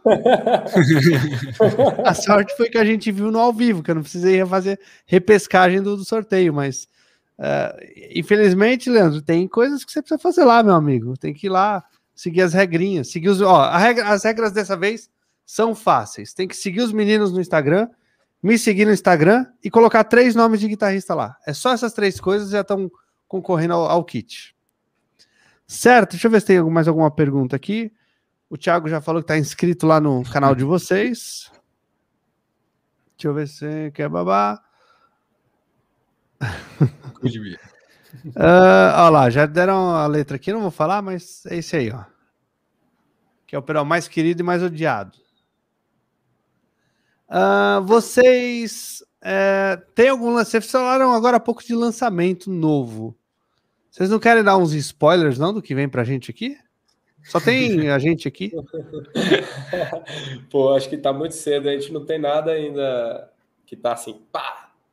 Não, mas, mas vocês têm aí umas. Você falou que vocês sempre trabalham com as 10 opções. Joga umas que estão mais legais aí, tipo, ah, pode ser que venha um drive, pode ser que venha um high gain, sei lá.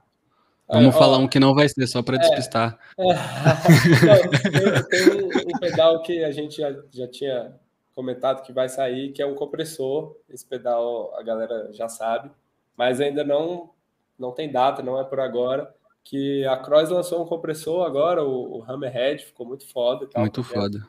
E aí a gente ia lançar e ficou meio, pô, velho, eles, eles, acabaram de lançar, tipo, bora guardar, a gente tem tanta coisa aqui para lançar, bora lançar um pouco mais para frente, que e acho que vai é, ser melhor para todo mundo aí. E aí tá engatilhado o compressor. E um outro spoiler que acho que é tranquilo falar, porque ainda não. Que é o, o, o próximo pedal já tem o nome, que é Lilo, que é a cachorra do Sami. Oh. tipo... é, ela ficou com ciúme. É, Ó, meu irmão tá na live, ele perguntou, falou que nunca tem delay pro sax. O Lisa funciona no sax dele? O Lisa aí, tem, até, tem até distorção, então eu acho já, que. A gente já testou isso. É, isso que eu ia falar, a gente já testou. Que... A gente tem uma, uma amiga aqui que toca, a Isadora Pina, e aí foi ela e o Aloysio lá na Caixa Lote um dia fazer umas experimentações com guitarra e sax e super rolou. Show. Aí, Rick, compra lá. Quer dizer, entra na lista de espera. Vocês têm waitlist lá, né? Então, ainda não. Ah, tô perdendo a oportunidade. Vamos jogar o waitlist lá pra galera, né? Tá, pois tá é, desenvolvendo.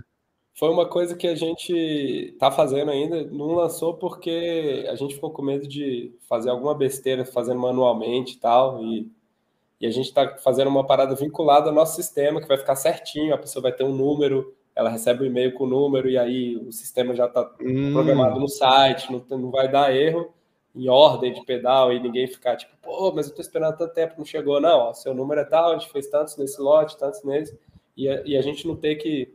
Que a ideia agora é aumentar, né? Fazer tipo, sei lá, mais de 50, 100 pedais por mês é o nosso plano nossa aqui meta, atual, é. nossa meta. E aí, fazendo essa quantidade, nós cinco lá, é, tendo que preencher cada nome manualmente, a chance de dar, fazer alguma besteira.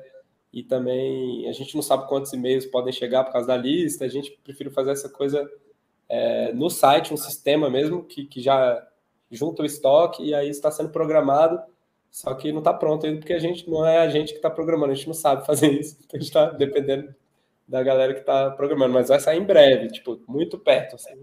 Por agora vai, qualquer momento vai chegar essa lista.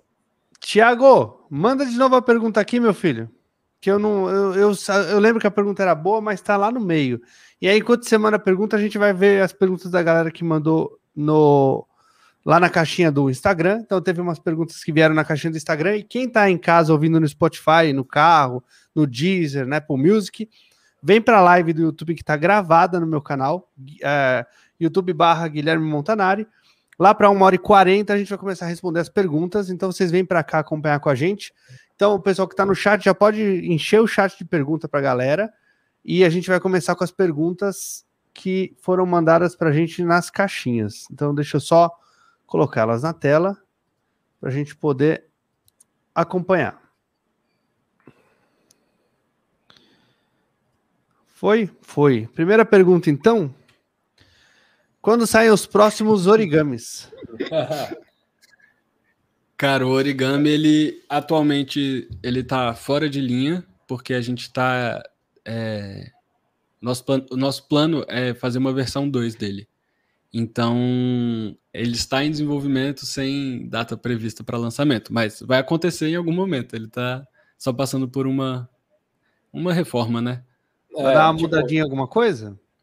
Isso, a gente percebeu é, depois é, que ele era meio incompreendido, assim, tinha uma, é uma galera que curtia ele, mas muita gente não entendia, usava errado, a gente, até para a gente explicar para a galera como funcionava lá na, na oficina, muita gente tinha dúvida, e ele foi um desses exemplos que eu falei mais cedo, de tipo, cara, tem que ter um nobre assim, esse nobre não pode fazer duas coisas, esse aqui tem que...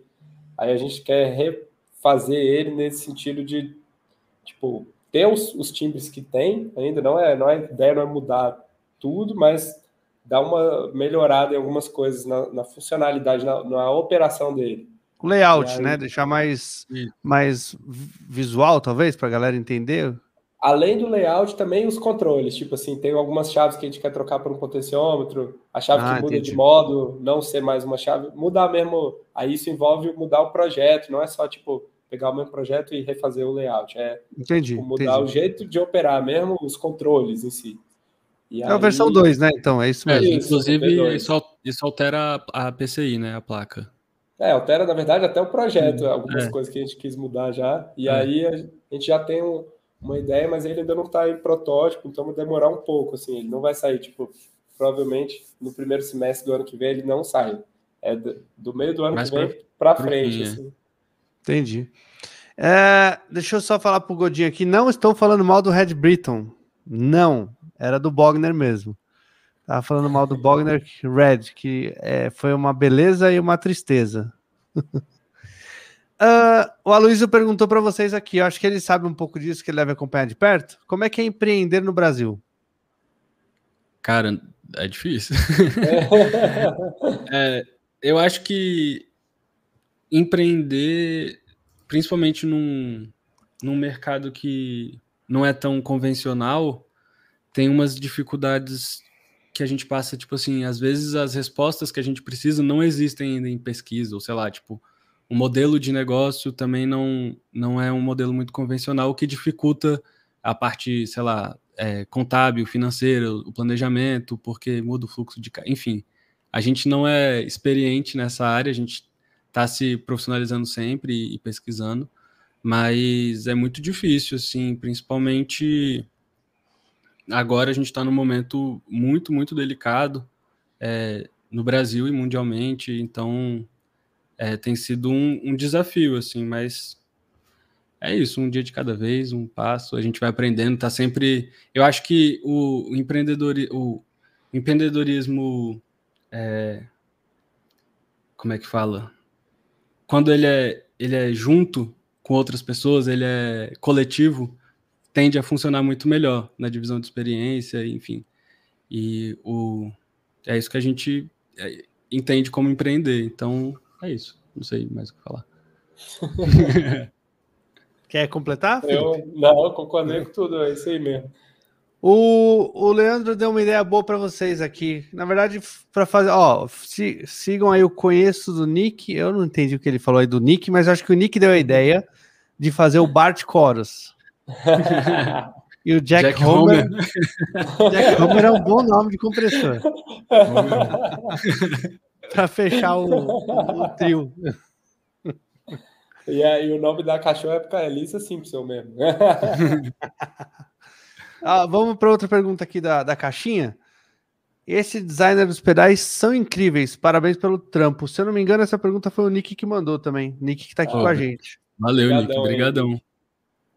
É aquilo que eu falei da identidade, né? Tem identidade forte o, o pedal, então é, é visual, assim, bateu o olho sabe de onde veio, que, que... E você já, a gente já falou, né? Você já contaram essa, essa onda que não foi exatamente proposital. Todo o resto já era? Você já tinha essa ideia de ter os botões diferentes, os knobs diferentes, uh, o visual ali com, com, a, com, com, o tipo de fonte, tudo isso já era pensado, né? Sim. Sim, isso foi pensado. A gente que desenvolveu. Tipo, até o Vitão, que fez a marca, ele ficou mais na parte da marca mesmo, assim, da, tipo, da é, logo. o símbolo, né? E tipo, como aplica a fonte e tal, essa, essas coisas. O, os pedais mesmo, tanto é que no manual da marca que ele fez, são outros pedais, é outro, a gente não estava pronto ainda. Ele usou de exemplo outras coisas, meio que na pegada do que a gente queria fazer. Tipo, a gente curte muito o visual meio antigo, assim, do tipo daqueles equipamentos de estúdio, tipo Putec, uhum. é, e algumas coisas minimalistas, tipo os pedais da Fairfield, e a gente foi nessa pegada minimalista com essa, essa que é muito tipo, parece um equipamento mesmo de medição de, de laboratório, ou tipo o painel de um, de um, avião assim dos anos 70, tipo, é um negócio escrito ali, tipo, baixar, sei lá, trem de pouso, e é só isso, não tem uma arte assim, é só tipo a parada é o, o que está escrito, e, e, aí foi isso nessa pegada e com, com botões diferentes, que é uma coisa que a gente sempre se amarrava, sempre que eu fazia os pedais para mim, a gente sempre colocava uns botões diferentes. A Bitronics faz isso também, né? O, o Felipe mostrou um dia os pedaços primeiros dele e me identifiquei. Falei, pô, parece os meus também. Tipo, vai botando um botão grande, um pequeno, um antigo, um novo. E aí a gente quis manter essa... Essa é, pegada. Essa pegada, Legal. isso. a pergunta que o Thiago mandou aquela hora, ele remandou agora, reenviou, que é se o fuzz da cachalote é inspirado em algum pedal ou amplificador, ou se é o som da cabeça do Felipe que colocaram na caixa. Não, esse pedal ele partiu do, de um pedal é, das antigas que é o Samesh Fustainer. Não é aquele Samesh Fuzzbox, aquele vermelhinho. Uhum. Esse pedal é um pedal que eu vi na. Achei na internet pesquisando. Tem dois, duas pessoas que têm esse pedal no mundo, assim, que, que postaram na internet. E aí um deles abriu e mostrou a placa lá, a galera no fórum, viu o circuito como era. E aí, aí ninguém sabe muito bem de onde veio esse pedal, a história dele já, a gente já achou legal que ninguém sabe se era um kit que essa mesh vendia para você montar o seu pedal nos anos 70, ou se era um pedal que uma Samesh vendia. Tipo, tem gente que falou lá que a Samesh de Nova York, parece, tinha um cara lá que fazia os pedais e eles vendiam, tipo assim, um, um fãs da Samesh. Você ia lá e comprava o, o fãs da loja, né? E aí Entendi. eu descobri, tinha um, é, tem uma banda que eu gosto, que é o John Spencer Blues Explosion. E tem um, um disco dele, o Plastic Fang, que eu curtia muito os timbres de fãs. E aí um dia eu fui pesquisar o que ele usava, o que ele usou, e a maioria dos fãs são é um Samesh Fustainer, um clone que um cara lá dos Estados Unidos fazia, o Right Sounds, ele faz o Fustainer, eu acho Fustang. E aí o, o John, enfim, eu fui atrás, aí descobri essa parada, montei um, meio que para chegar nesse som, e aí dei uma modificada um pouco com as peças que eu tinha, que não, que não eram exatamente as dele, aí eu curti, mostrei pro Sami, aí o Sami deu um outro estalo que falou, cara, esse fãs ele vai desde essa parada tipo meio John Spencer e tipo Stoner até uma parada meio brasileira assim desses fãs meio mutantes e tal. Uhum. começou a trabalhar ele para ir um pouco nessa onda também, e aí ele pegou os dois lados, assim, eu acho. É o fãs ligado na mesa de som direto, né? Aquele som é. arregaçante. Ele, Aliás, tipo, vocês já fizeram esse teste de ligar o 214 já. no console e mandar pau? Com certeza, já. a, gente, a gente tem um vídeo também dele direto em linhas. Antes, foi o que a gente fez antes de, de existir o console. Tem no nosso canal aí, se alguém quiser ver. É, e o, o knob dele de. Tipo, o EQ dele, agora voltando para o 214, só porque acho que vale explicar isso. Normalmente, quando tem um filtro, o EQ Baxandal, que é aquele grave e agudo só, tem vários tipos de EQ, né? Passivo, ativo, uhum. O Baxandal é um que a curva é bem suave, assim, de grave e agudo. E aí ele, ele é tipo um shelf, assim. Uhum. E aí, normalmente, está centrado ali em 1, 2K, o meio dele. E aí ele começa ali suave, vai 2, 3, o, o agudo, e o grave vai tipo 500 Hz para baixo. Suave, aí, você diz, é o bel bem aberto, né? Uma coisa bem isso, larga. É, é, uma curva tipo um shelf é, aos poucos, né? Ele não é uma parada abrupta, assim, sobe 20 dB e vai. Ele, é, ele vai uhum. subindo, assim. E aí, o que a gente fez foi pegar essa frequência, que é, tipo, normalmente é 1, 2K, e jogar lá para cima, assim. A gente jogou, tipo, em 3, não me lembro agora, 4. É, é tipo assim, 5 é onde Já começa é uma né? e 1 um é outra. O meio tá, tipo assim, no, uhum. no 3 ali, que aí o agudo, ele pega o bem agudo mesmo, porque ele, você começa a ouvir ele em 5 e ele vai até tipo 15, assim.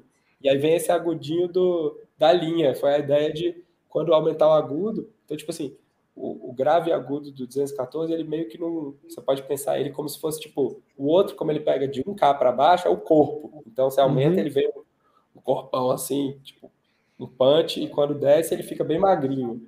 E o outro é tipo um hair, assim, tipo um crispy. Você joga acima de 5K, ele vem aquele fizzy, aquele linha mesmo, que muita gente odeia, mas que é a cara dessa música meio psicodélica, assim, e tal. Uhum. E se você tira ele, ele fecha ali a, a, a, acima de 5 e fica mais smooth, assim, mais lisinho e tal. O 214 eu acho que talvez seja um fuzz que, que você ia curtir, Guima, porque ele, acho que a galera sempre explora ele num, num rolê tipo meio synth, ou meio loucura, meio podraço, mas ele com ganho mais baixo, se você deixar tipo esse 9 5K fechado, ele fica bem, bem tipo um drive bem mais macião, assim, ele não é tão tão tipo sempre na peidando ali. Desgracento, pode falar. É. Não, mas é legal, pô, como estética é legal para determinados tipos de som. Eu falo que a gente conversando com a Lele, ela usa muito fuzz é, nessa onda, porque exatamente na música pop a guitarra com drive não tem muito espaço, tem muita coisa eletrônica rolando. Então, para a guitarra saltar, tem que ser um, um fuzz agressivo que, que pule da mix, né? Então, funciona pra caramba. É que assim, não é uma coisa que eu costumo usar, mas é, o lance do, do, do 214 ter essa, essas possibilidades que eu vi no, na internet realmente me interessou em, em, procurar saber depois de que eu conheci o Max Soul do, do Fernando e vi que existe vida no fãs arredondado. uh, o meu irmão fez uma pergunta nova aqui para vocês. Cadê? Aparece aí. É, como, estão, a, como estão fazendo com a questão de falta de matéria-prima para montagem de chips e componentes? Essa é a causa do Liz estar esgotado? Ele vai comprar um aí, já temos um, comprador. Cara, Nossa, é... eu vou pedir emprestado. Essa falta de, de, de componente, isso é uma coisa realmente preocupante, assim. Agora a gente está nessa semana esperando uma importação chegar para produzir o próximo lote de 214 e muitas das coisas que a gente comprava ou com facilidade, ou que nessas lojas a gente consegue ver o estoque de quantidade de peças. Várias esgotadas e muitos, tipo, perto de esgotar, assim. E até uma loja que a gente compra tinha uma quantidade definida de um certo CI por compra, justamente por causa dessa falta. Mas não é por isso que o Lisa está esgotado, tá? É, isso está acontecendo mesmo. A, a, gente que é um negócio pequeno é, para as nossas proporções, ainda não, não, não influencia tanto, influencia mais o dólar, que para a gente chega quase duas ou três vezes mais caros. Não, as coisas no valor em dólar são vezes 12, mais ou menos, o valor é, em real final. É. Porque tem então, um imposto que é 110% é. em cima de tudo que você comprou. Então você compra, é o 5,2 que o dólar tá, vezes, 100, vezes 2,1. É tipo 12 uhum. reais. Então você olha lá uma parada 2 dólares é 24 reais. É, mais ou menos. essa é, a conta, essa é a conta fácil que a gente faz para meio que ter uma noção, né? Mas é, que a é gente liga disso. naquela pergunta do Aloísio. Se, se tá fácil ser se tá fácil ser empreendedor no Brasil. Tá fácil. O, o, o Brasil tá querendo te, tá te enforcando aqui, ó, no pescoço. É. Exatamente. Então, essas são dificuldades por enquanto para o nosso tamanho que o dólar influencia mais do que a falta. Porque para o que a gente precisa ainda, ainda tem um pouco. Pode ser que na próximo lote seja mais difícil ainda de, de, de se encontrar. Tem muitas lojas que eram fornecedores nossos fora do Brasil. Tem uma das lojas, né, que está fechando também, então, assim, é, tá numa onda meio complicada. Mas a gente pegou até um, os nobs acabaram, lembra, no, no uhum. começo do ano? Que a gente ficou Isso. meio desesperado, assim, aquele nob tipo boss, mais normal ali, acabou. Uhum. Não tinha onde comprar no mundo, não é assim no é. Brasil. É. A gente vê nos fornecedores, tipo, lá de fora, tudo acabando. Foi meio desesperador. É, agora, agora teve capacitores e, e, e, alguns novos também que a gente não conseguiu, né? É, e tipo, agora.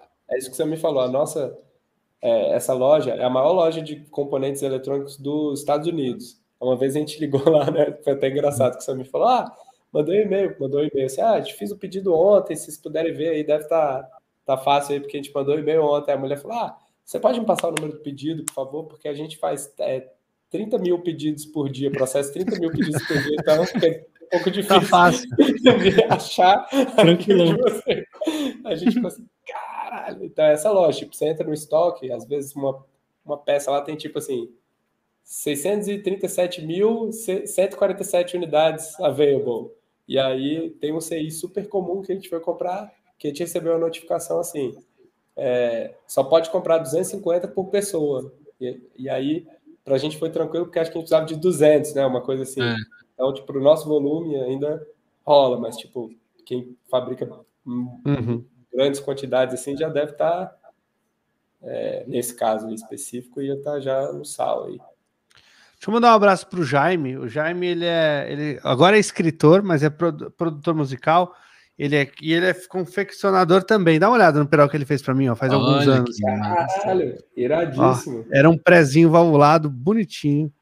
Que massa. Que eu usava quando eu usava sistema digital. Eu usava pedal e sistema digital e eu usava ele para entrar no sistema digital, porque uh, o sistema digital clipa às vezes, né? Uhum. E é um clipe feio que dói, né? Não, é, não é um clipe né? bonito, orgânico, é um clipe horroroso. Que o, o, computador não entendeu que entrou ali e faz um, um, um glitch, né? E aí esse pedal ajudava, que dava uma maciada no som todo antes de entrar pro, pro digital. Então, massa, um Jaime. Jaime. Ele lançou um livro de áudio também, esse que ele tá mostrando aí na fotinho, que, que é muito bom. Muito massa. Eu tenho aqui, eu só não vou pegar, senão vou desmontar a prateleira inteira para pegar o livro. Tá aqui na frente, mas tá, tá ali. Mas vamos para a próxima pergunta que vem na caixinha. Na opinião de vocês, qual é o melhor clone nacional? Ixi, Maria. Isso aí, isso aí Alguém quer o sangue de vocês. Isso aí é zoeira do, do grupo lá do Léo, do, do Pedais Efeitos. Ah. Porque começou. Eu tô lá no grupo, né, dos apoiadores do, do uhum. Pedais Efeitos. E aí tem um grupo no WhatsApp. E aí começou essa piada. Eu não sei quem começou, alguém começou e todo mundo começou a perguntar isso, porque acho que. Não sei se o Léo falou que sempre perguntava isso para ele. Acho que alguém perguntou, ah, o que, que pergunta mais? O bicho falou, cara, o que pergunta mais é qual é o melhor clone nacional. Aí, toda vez que ele abre uma caixa de perguntas agora, todo mundo do grupo fica perguntando o Instagram dele de qual é o melhor clone nacional. Então, então eu acho que a melhor resposta para essa pergunta é o pergunta pro Léo. É, exatamente. Quem vai te falar vai ser o Léo.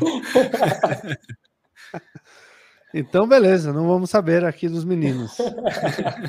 Eles também não querem se comprometer com os amigos, tem esse lance aí também, né?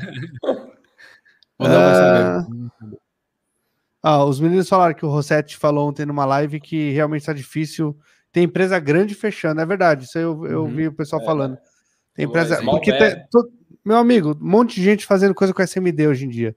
Por falar nisso, até uma boa pergunta para vocês que, que pintou por causa disso com falta de componente que vai acontecer, porque todo mundo está migrando para SMD, vocês pensam em projetos futuros migrar também para alguma coisa assim? Cara, o console ele é híbrido. Os resistores e os CIs dele são SMD e os capacitores não são. Então, tipo, é uma uhum. parada que a gente não tem essa. É, essa. Como é que é esse? Eu acho que tem um pouco de mito, assim, meu, disso, do SMD, sabe? Agora falando na parte da engenharia mesmo. Tipo, o SMD é uma parada que existe há 40 anos, assim. Não é e... novinho, né? É, não é uma parada que inventaram hoje e não é uma parada pior. Tipo assim, teoricamente, inclusive, é melhor, tipo, para várias coisas, assim. Tipo, é o que eu já ouvi falar, que é, ele, ele, é mais, ele é, ele é menos instável, né? Ele, ele entrega muito mais perfeito. Tem menos é, reatância nos resistores, tem várias coisas, tipo, coisas que são um pouco mais difíceis. Por exemplo, a gente descobriu, a gente fez no console SMD por questões de espaço, que era um circuito muito grande, não ia caber na, numa caixa pequena, ia ter que fazer ou dois andares ou uma caixona. E a gente falou, cara, bora botar os resistores e, e CIs em SMD. A gente descobriu que montando pouca quantidade, tipo 50 pedais, 100 pedais, que é considerado pouca quantidade, né? É, fica, acaba que fica mais caro de montar do que, do que o THT. Aí o SMD hum. começa a compensar quando você faz tipo 500 unidades, mil. Aí por isso que a galera vai, tipo a Boss, as empresas que fazem tipo, sei lá, 15 mil pedais por dia, para eles compensa muito. E tem, a questão e tem o lance de poder mandar é, já, já soldada, né? Porque tem o lance das placas, das plataformas de solda, as, as fábricas da, de placa já conseguem mandar isso soldado para vocês tipo, também, né? É, é um robô que, que monta a é. placa. É. Então, você tem que programar o robô para ele montar lá a parada. Então, você programar o negócio para montar uma placa, 20 placas, não compensa. Mas você, uhum. você tá lá e programar a máquina para ela montar 500, mil, aí compensa. E é muito diferente a partir do que vocês usam hoje para um SMD, por exemplo? Digamos não, que daqui dois anos não exista mais componente é, é, o tópico mais vai. Digamos que não exista mais. Vocês não teriam problema em fazer essa migração, normal. Não, não. É um, aliás, acho que talvez seja até um passo, né? Sim, eu acho assim, que adaptação da placa. É, tem que adaptar a placa. É outro projeto, mas assim, o circuito funciona igual, é só mudar o, o encapsulamento, que é o formato de cada componente. Uhum. O, o fãs, eu acho que ainda tem um, uma coisa assim, que eu acho que ele é um que eu não mudaria assim só pelo module, porque é tipo você ter tipo um fusquinha carburado, assim, vou botar injeção eletrônica no, no, no, no Dodge dos anos 70, acho que é uhum. tipo o, o, a injeção eletrônica é melhor, é, mas uhum. tipo assim, às vezes é melhor ter a parada um pouco pior, entre aspas, e, e tem o, o molde. Eu acho que, que o fuzz eu teria esse apreço da época, assim, mas o resto Tipo, eu não, não tenho isso, não. Bora. O, o Godinho, eu acho que concorda com essa sua frase de agora. Ele falou que o boss não tá mais fazendo pedal, tá fazendo pendrive. é verdade, isso... cara. Já abriu esses do boss novos? A plaquinha é pequenininha. Uhum, é, porque é muito menor, né? Tipo assim, é? e, e aí fica mais barato para eles. A desvantagem do SMD, é, assim, para o usuário, é a questão de manutenção. Porque o SMD também tem uma coisa, tem vários tamanhos de SMD. Então tem uns SMDs não, um pouco maiores. Não, mas dá para dá fazer, dá para fazer a é. troca, porque eu já vi, eu já vi o Darta fazendo e eu já vi ele soldando um negócio que eu não, nem enxergava. ele estava usando, tudo bem, ele estava usando duas lupas. mas dá, né? Dá. Tipo, só que é tem pinça. um que não dá, velho. Tem um que é tipo assim, meu irmão, tem um SMD que, que, que, tipo assim, se ele cair da sua mão, você nunca mais acha. É, tipo, entra no mundo quântico, assim. que é tipo de, de, celular, né? Porra, aqui tem tipo um milhão de. Não, mas aí não vai chegar nesse ponto. Não precisa é, chegar não nesse precisa. ponto também, vai. É, isso aí, tipo, seria um pedal assim, digital. Às vezes tem esse tipo de SMD que tem, sei lá, um processador, aí já é outra pegada, né? Não é, não é a nossa onde a gente está aqui. O, o, o Aloysio tá entrando na da galera aqui, que a galera aqui, vocês perceberam no chat que eles zoam pra caramba, né? É um zoeiro em cima do outro. E o Aloysio já tá entrando no esquema. ai, ai. Vamos para a próxima pergunta da caixinha? Bora. Vocês são engenheiros, técnicos? Eu acho que não esqueceu do plural, mas deve ser isso. Engenheiro, técnico em algo? É, cara, não. não. Os, é, o Genari, que está trabalhando com a gente agora, ele é técnico em eletrônica, está tá se formando, assim, terminando um curso técnico aqui em Brasília de eletrônica, mas eu estudei tudo sozinho mesmo. Fui, tipo. É... Eu até pensei uns anos atrás em fazer engenharia eletrônica, fiquei, tipo, quando eu estava querendo me aprofundar mesmo em estudar isso. Só que no final das contas eu vi que não valia a pena. O custo-benefício, tipo assim, do que eu ia aprender no curso de engenharia eletrônica em relação ao que eu já sabia, é, tipo, eu ia perder muito mais tempo do que eu ia ganhar conhecimento. Fui atrás disso com alguns amigos que eram engenheiros, me ensinaram coisa, me deram material para estudar, falaram, que você tem que aprender e tal. Então, fui... É, Aplicado no, no, no, no áudio. Focado né? no, é, no, no que queria ali de áudio e tal. E é isso. Agora, tem uma parte que eu sofro um pouco mais, é a parte de, de programação de controlador.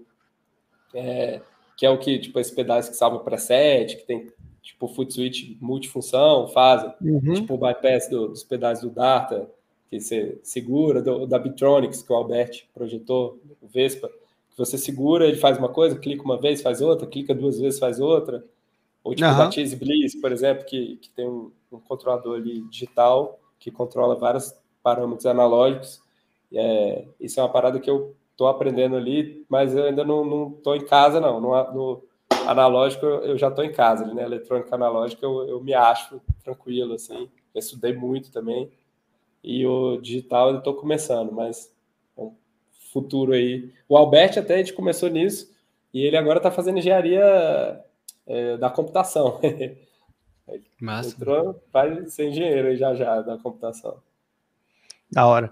O é, eu ia falar desses pedais com um monte de função num pedal só. Eu me atrapalho um pouco às vezes ainda, viu? Tem tipo. É, o que você falou do Darta lá, que é o momentâneo, né? Ele, ele ativa duas funções diferentes. A Nig já fez também. É, a, se eu não me engano, a, a TC usa também esse tipo de momentâneo. Eu gosto deles porque eles são silenciosos, né? Eles não uhum. têm o clique. Uh, mas quando começa a ter muito mais função, eu fico perdido. Três segundos, cinco segundos, faz uma coisa, puxa preset, é, é muita coisa para um botão só, meu amigo. Vamos é, fazer um pedal. Vocês não têm esse problema de fazer pedal grande, então vamos fazer vários botões que ajudam a nossa vida. E tipo, também tem uma coisa, às vezes você passa dois meses sem usar o pedal e quando você pega, você tem que. Você não lembra mais, você tem que segurar dois segundos, tem que clicar três vezes, o que, tipo assim, né? isso é complicado também. Exatamente. Uh, deixa eu ver aqui então, se tem mais alguma pergunta no chat. Acho que não, eles só estão dando aquela zoada básica agora. então vamos fazer o sorteio? Bora. Bora Como é que é, Guima? Explica eu, vou, eu vou puxar aqui no, no sorteio Gran. Eu acabei de. Ó, um minuto eu vou carregar aqui. Eu acabei de ab abrir o, o post, eu vou carregar daqui a pouquinho. Ah, tem aqui alguém. Peraí. Seu irmão aí comentou. Meu irmão tá falando alguma coisa, deixa eu ver. A falta de semicondutores não é algo utópico, como você disse. 90% da matéria-prima é entregue pela Ásia. E como funcionário, de, ele trabalha com chineses. Ah. Posso falar que coisa está bem feia. Inclusive a indústria de automóveis é a primeira que está tomando. É verdade. Está cheio de, tá cheio de é. carro faltando chip, né? Para tudo que é, lado. É. é, eu acho que, como, como a gente disse, essa galera que tem uma produção muito, em uma escala muito absurda, realmente já, já bateu essa falta de, é, eu vi, o PlayStation 5 parou né, de ser fabricado. Tipo, fa fabricaram tanto, aí quem comprou, comprou. Quem não, eu não comprei no caso porque eu não tinha dinheiro, porque é caro pra caralho. Né? eu não comprei só por causa disso, acredita? não foi pela falta da parada, né? Mas, tipo, no final, quem tinha dinheiro não tava conseguindo comprar, porque acabou o PlayStation mesmo. Estamos aqui então, ó. O sorteio acabei de carregar. E vamos fazer o sorteio. Só tem cinco números, tá? O primeiro que sair, se fez tudo certinho, ganha. Se não.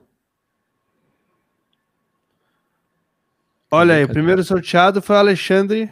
O Alexandre de Minas. O Alexandre, rapazes, é dono do melhor Aê. café de Minas. Olha tá? aí, Alexandre. Ah, que massa. Aí... Quando a gente puder viajar de novo, uma parada já. É de BH ele? Ele é de. Não, é da. da, da como é que chama? Do Mata, da Mata Mineira lá, no Pico da Bandeira. Ah, não conheço. Não, não conheço também. É onde pô, a galera lança, é, planta café. Ah, hum. massa. Ô Guima, pode só... falar para ele que hum. dependendo, é, a gente tá sorteando a camisa branca, porque a camisa preta, a, o, o tamanho G tava fora de estoque. Mas se ele quiser a, a preta e num tamanho que tem, a gente pode enviar também. É o que ele preferir. Ih, rapaz, eu acho que ele é G, viu? Você quer saber a verdade? é que tá faltando era G, não é? Da é, preta? tem P, é. M, G, não tem G, mas tem GG também. Tá, eu vou, eu pergunto para ele e falo, então pode ser a preta também, né? Isso. Só não tem G ela. Beleza, eu vou mandar. Daqui a pouco eu faço um post lá marcando ele. Ele não, não apareceu hoje aqui, mas normalmente ele participa. É que ele devia estar trabalhando em alguma coisa. Tem mais uma pergunta aqui, ó, do Jaime. Jaime perguntou para vocês: o console preamp terá alguma versão para microfones, o que é uma boa ideia? É, cara, a gente até já pensou várias vezes em fazer equipamentos de estúdio, já tivemos brainstorms, algum, começamos a esboçar algumas coisas, mas por enquanto ainda não, não vai sair nada disso, não, porque envolve outra. Tipo assim, ele é um, um preamp baseado num preamp de estúdio para guitarra, mas você fazer um preamp de estúdio envolve outro rolê, que é tipo a impedância do microfone é diferente, é, tem que ser sistema balanceado, nível de ruído é bem diferente também, apesar do console ter um nível de ruído bem baixo para um, um, drive, né, um pedal de, de pré de instrumento, o de microfone é outra história, tem que ter mais ganho, mais amplificação. Então, tipo, é meio que um outro projeto, assim, não, não, não é só pegar, tipo, rola de colocar o microfone, o que o Semi fez, você pode botar o que você quiser. Só que ele é diferente de ser um preamp para microfone, tipo, porque ele está ligando o microfone, você pode ligar o microfone onde você quiser, né, em qualquer pedal. Só Sim. que aí vai ficar desbalanceado, você tem que saber usar o cabo correto, o nível de ganho não é o mesmo, tipo, é outra história, assim, né? Você Mas vocês não pegar... pensam nem um, um, uma, uma, alguns equipamentos como esses que vocês lançam para vocalistas no palco, por exemplo, usar como pedaleira de vocalista mesmo? Porque, por exemplo, eu não vejo muita coisa por aí, tirando a, a TC Electronic, né? Não a, a, a de pedais de guitarra, mas tem uma que é uhum. só para pedais de voz, né? Uhum. E algumas pedaleiras digitais, eu não vejo nada por aí para os cantores. Eu sei que a maioria dos canários não gosta de usar nada, gosta de chegar lá e nem o microfone eles têm, né? O que eu acho um absurdo, porque tem que tomar cuidado com a própria voz, gente. Vocês levem seus é. microfones, vão cantar com o equipamento de vocês, ainda mais agora em Covid. Você é. imagina, os caras tudo de máscara, tira a máscara e bota a boca no microfone Nossa, que todo cara, mundo botou. E o tanto de microfone com, com cheiro ruim que você pega em palco. Nossa senhora. Não, usem, comprem seus microfones. É horrível, velho cara. não é, mas de repente o cara tem um setup. Eh, eh, vocês acham que não tem mercado para essa galera que montar cara, um setup de voz eu e tal? Acho que tem, é. Não tem tempo, porque a gente tá... queria fazer estúdio, a gente queria fazer synth também, Eurohack, a gente queria fazer, tipo, pegar os pedais e colocar em série 500 para botar na Lightbox também, tipo a, a JHS fez. Falta tempo de fazer tudo isso que a gente já tá cheio de projeto lá que a gente não consegue lançar. Ó, é, o Leandro tá, tá pedindo. É, ele pilhando, tá me pilhando. Então faz um favor para mim. É, olha aí no Instagram de vocês. Vê se o Alexandre CPO tá seguindo vocês. Eu vou mandar aí para vocês no chat. E aí vocês me dizem se ele está. Se não tiver, o é, Thiago tem cinco minutos para seguir vocês. O é Thiago Alexandre... tá aqui na live. Alexandre Underline? CPO, é. Tá. Tá seguindo. Tá seguindo, Leandro Godinho. Então, era isso. Era seguir eles e seguir eu. Seguir eu, ele está. E, e é isso. Então, ele realmente ganhou. Thiago. O Thiago bateu na trave de novo, se eu não me engano. Acho que no último ele bateu na trave também. Thiago, a gente acredita que em algum momento você vai ganhar. Cara, eu nunca ganhei nada, nada. A única coisa que eu ganhei na minha vida, assim, de sorteio, foi um bingo que você ganhava se você fosse o último a sair com o número. E aí eu ganhei esse bingo. ganhou porque não ganhou. Eu também não sou de ganhar muita coisa, não. Uma vez eu ganhei um bingo que era assim: o primeiro prêmio saía, acho que era uh, uma fila, alguma coisa assim. O primeiro prêmio era um, alguma coisa legal que eu queria, e o segundo prêmio era uma boneca. Aí eu dei o um número, eu perdi o negócio, e no próximo número eu ganhei a boneca. A única coisa que eu ganhei. Vocês lembram que tinha um álbum de figurinha que você completava, tipo, as duas páginas assim, e você ganhava um brinde? Tinha isso aí Sim. em São Paulo? Aí Sim. eu, com 10 anos de idade, completei, fui, levar, fui levar na banca e tal, ganhei um cinzeiro. Beleza. ó, Leandrão, tá aqui, ó. O Alexandre marcou três guitarristas aqui, ó. Beleza?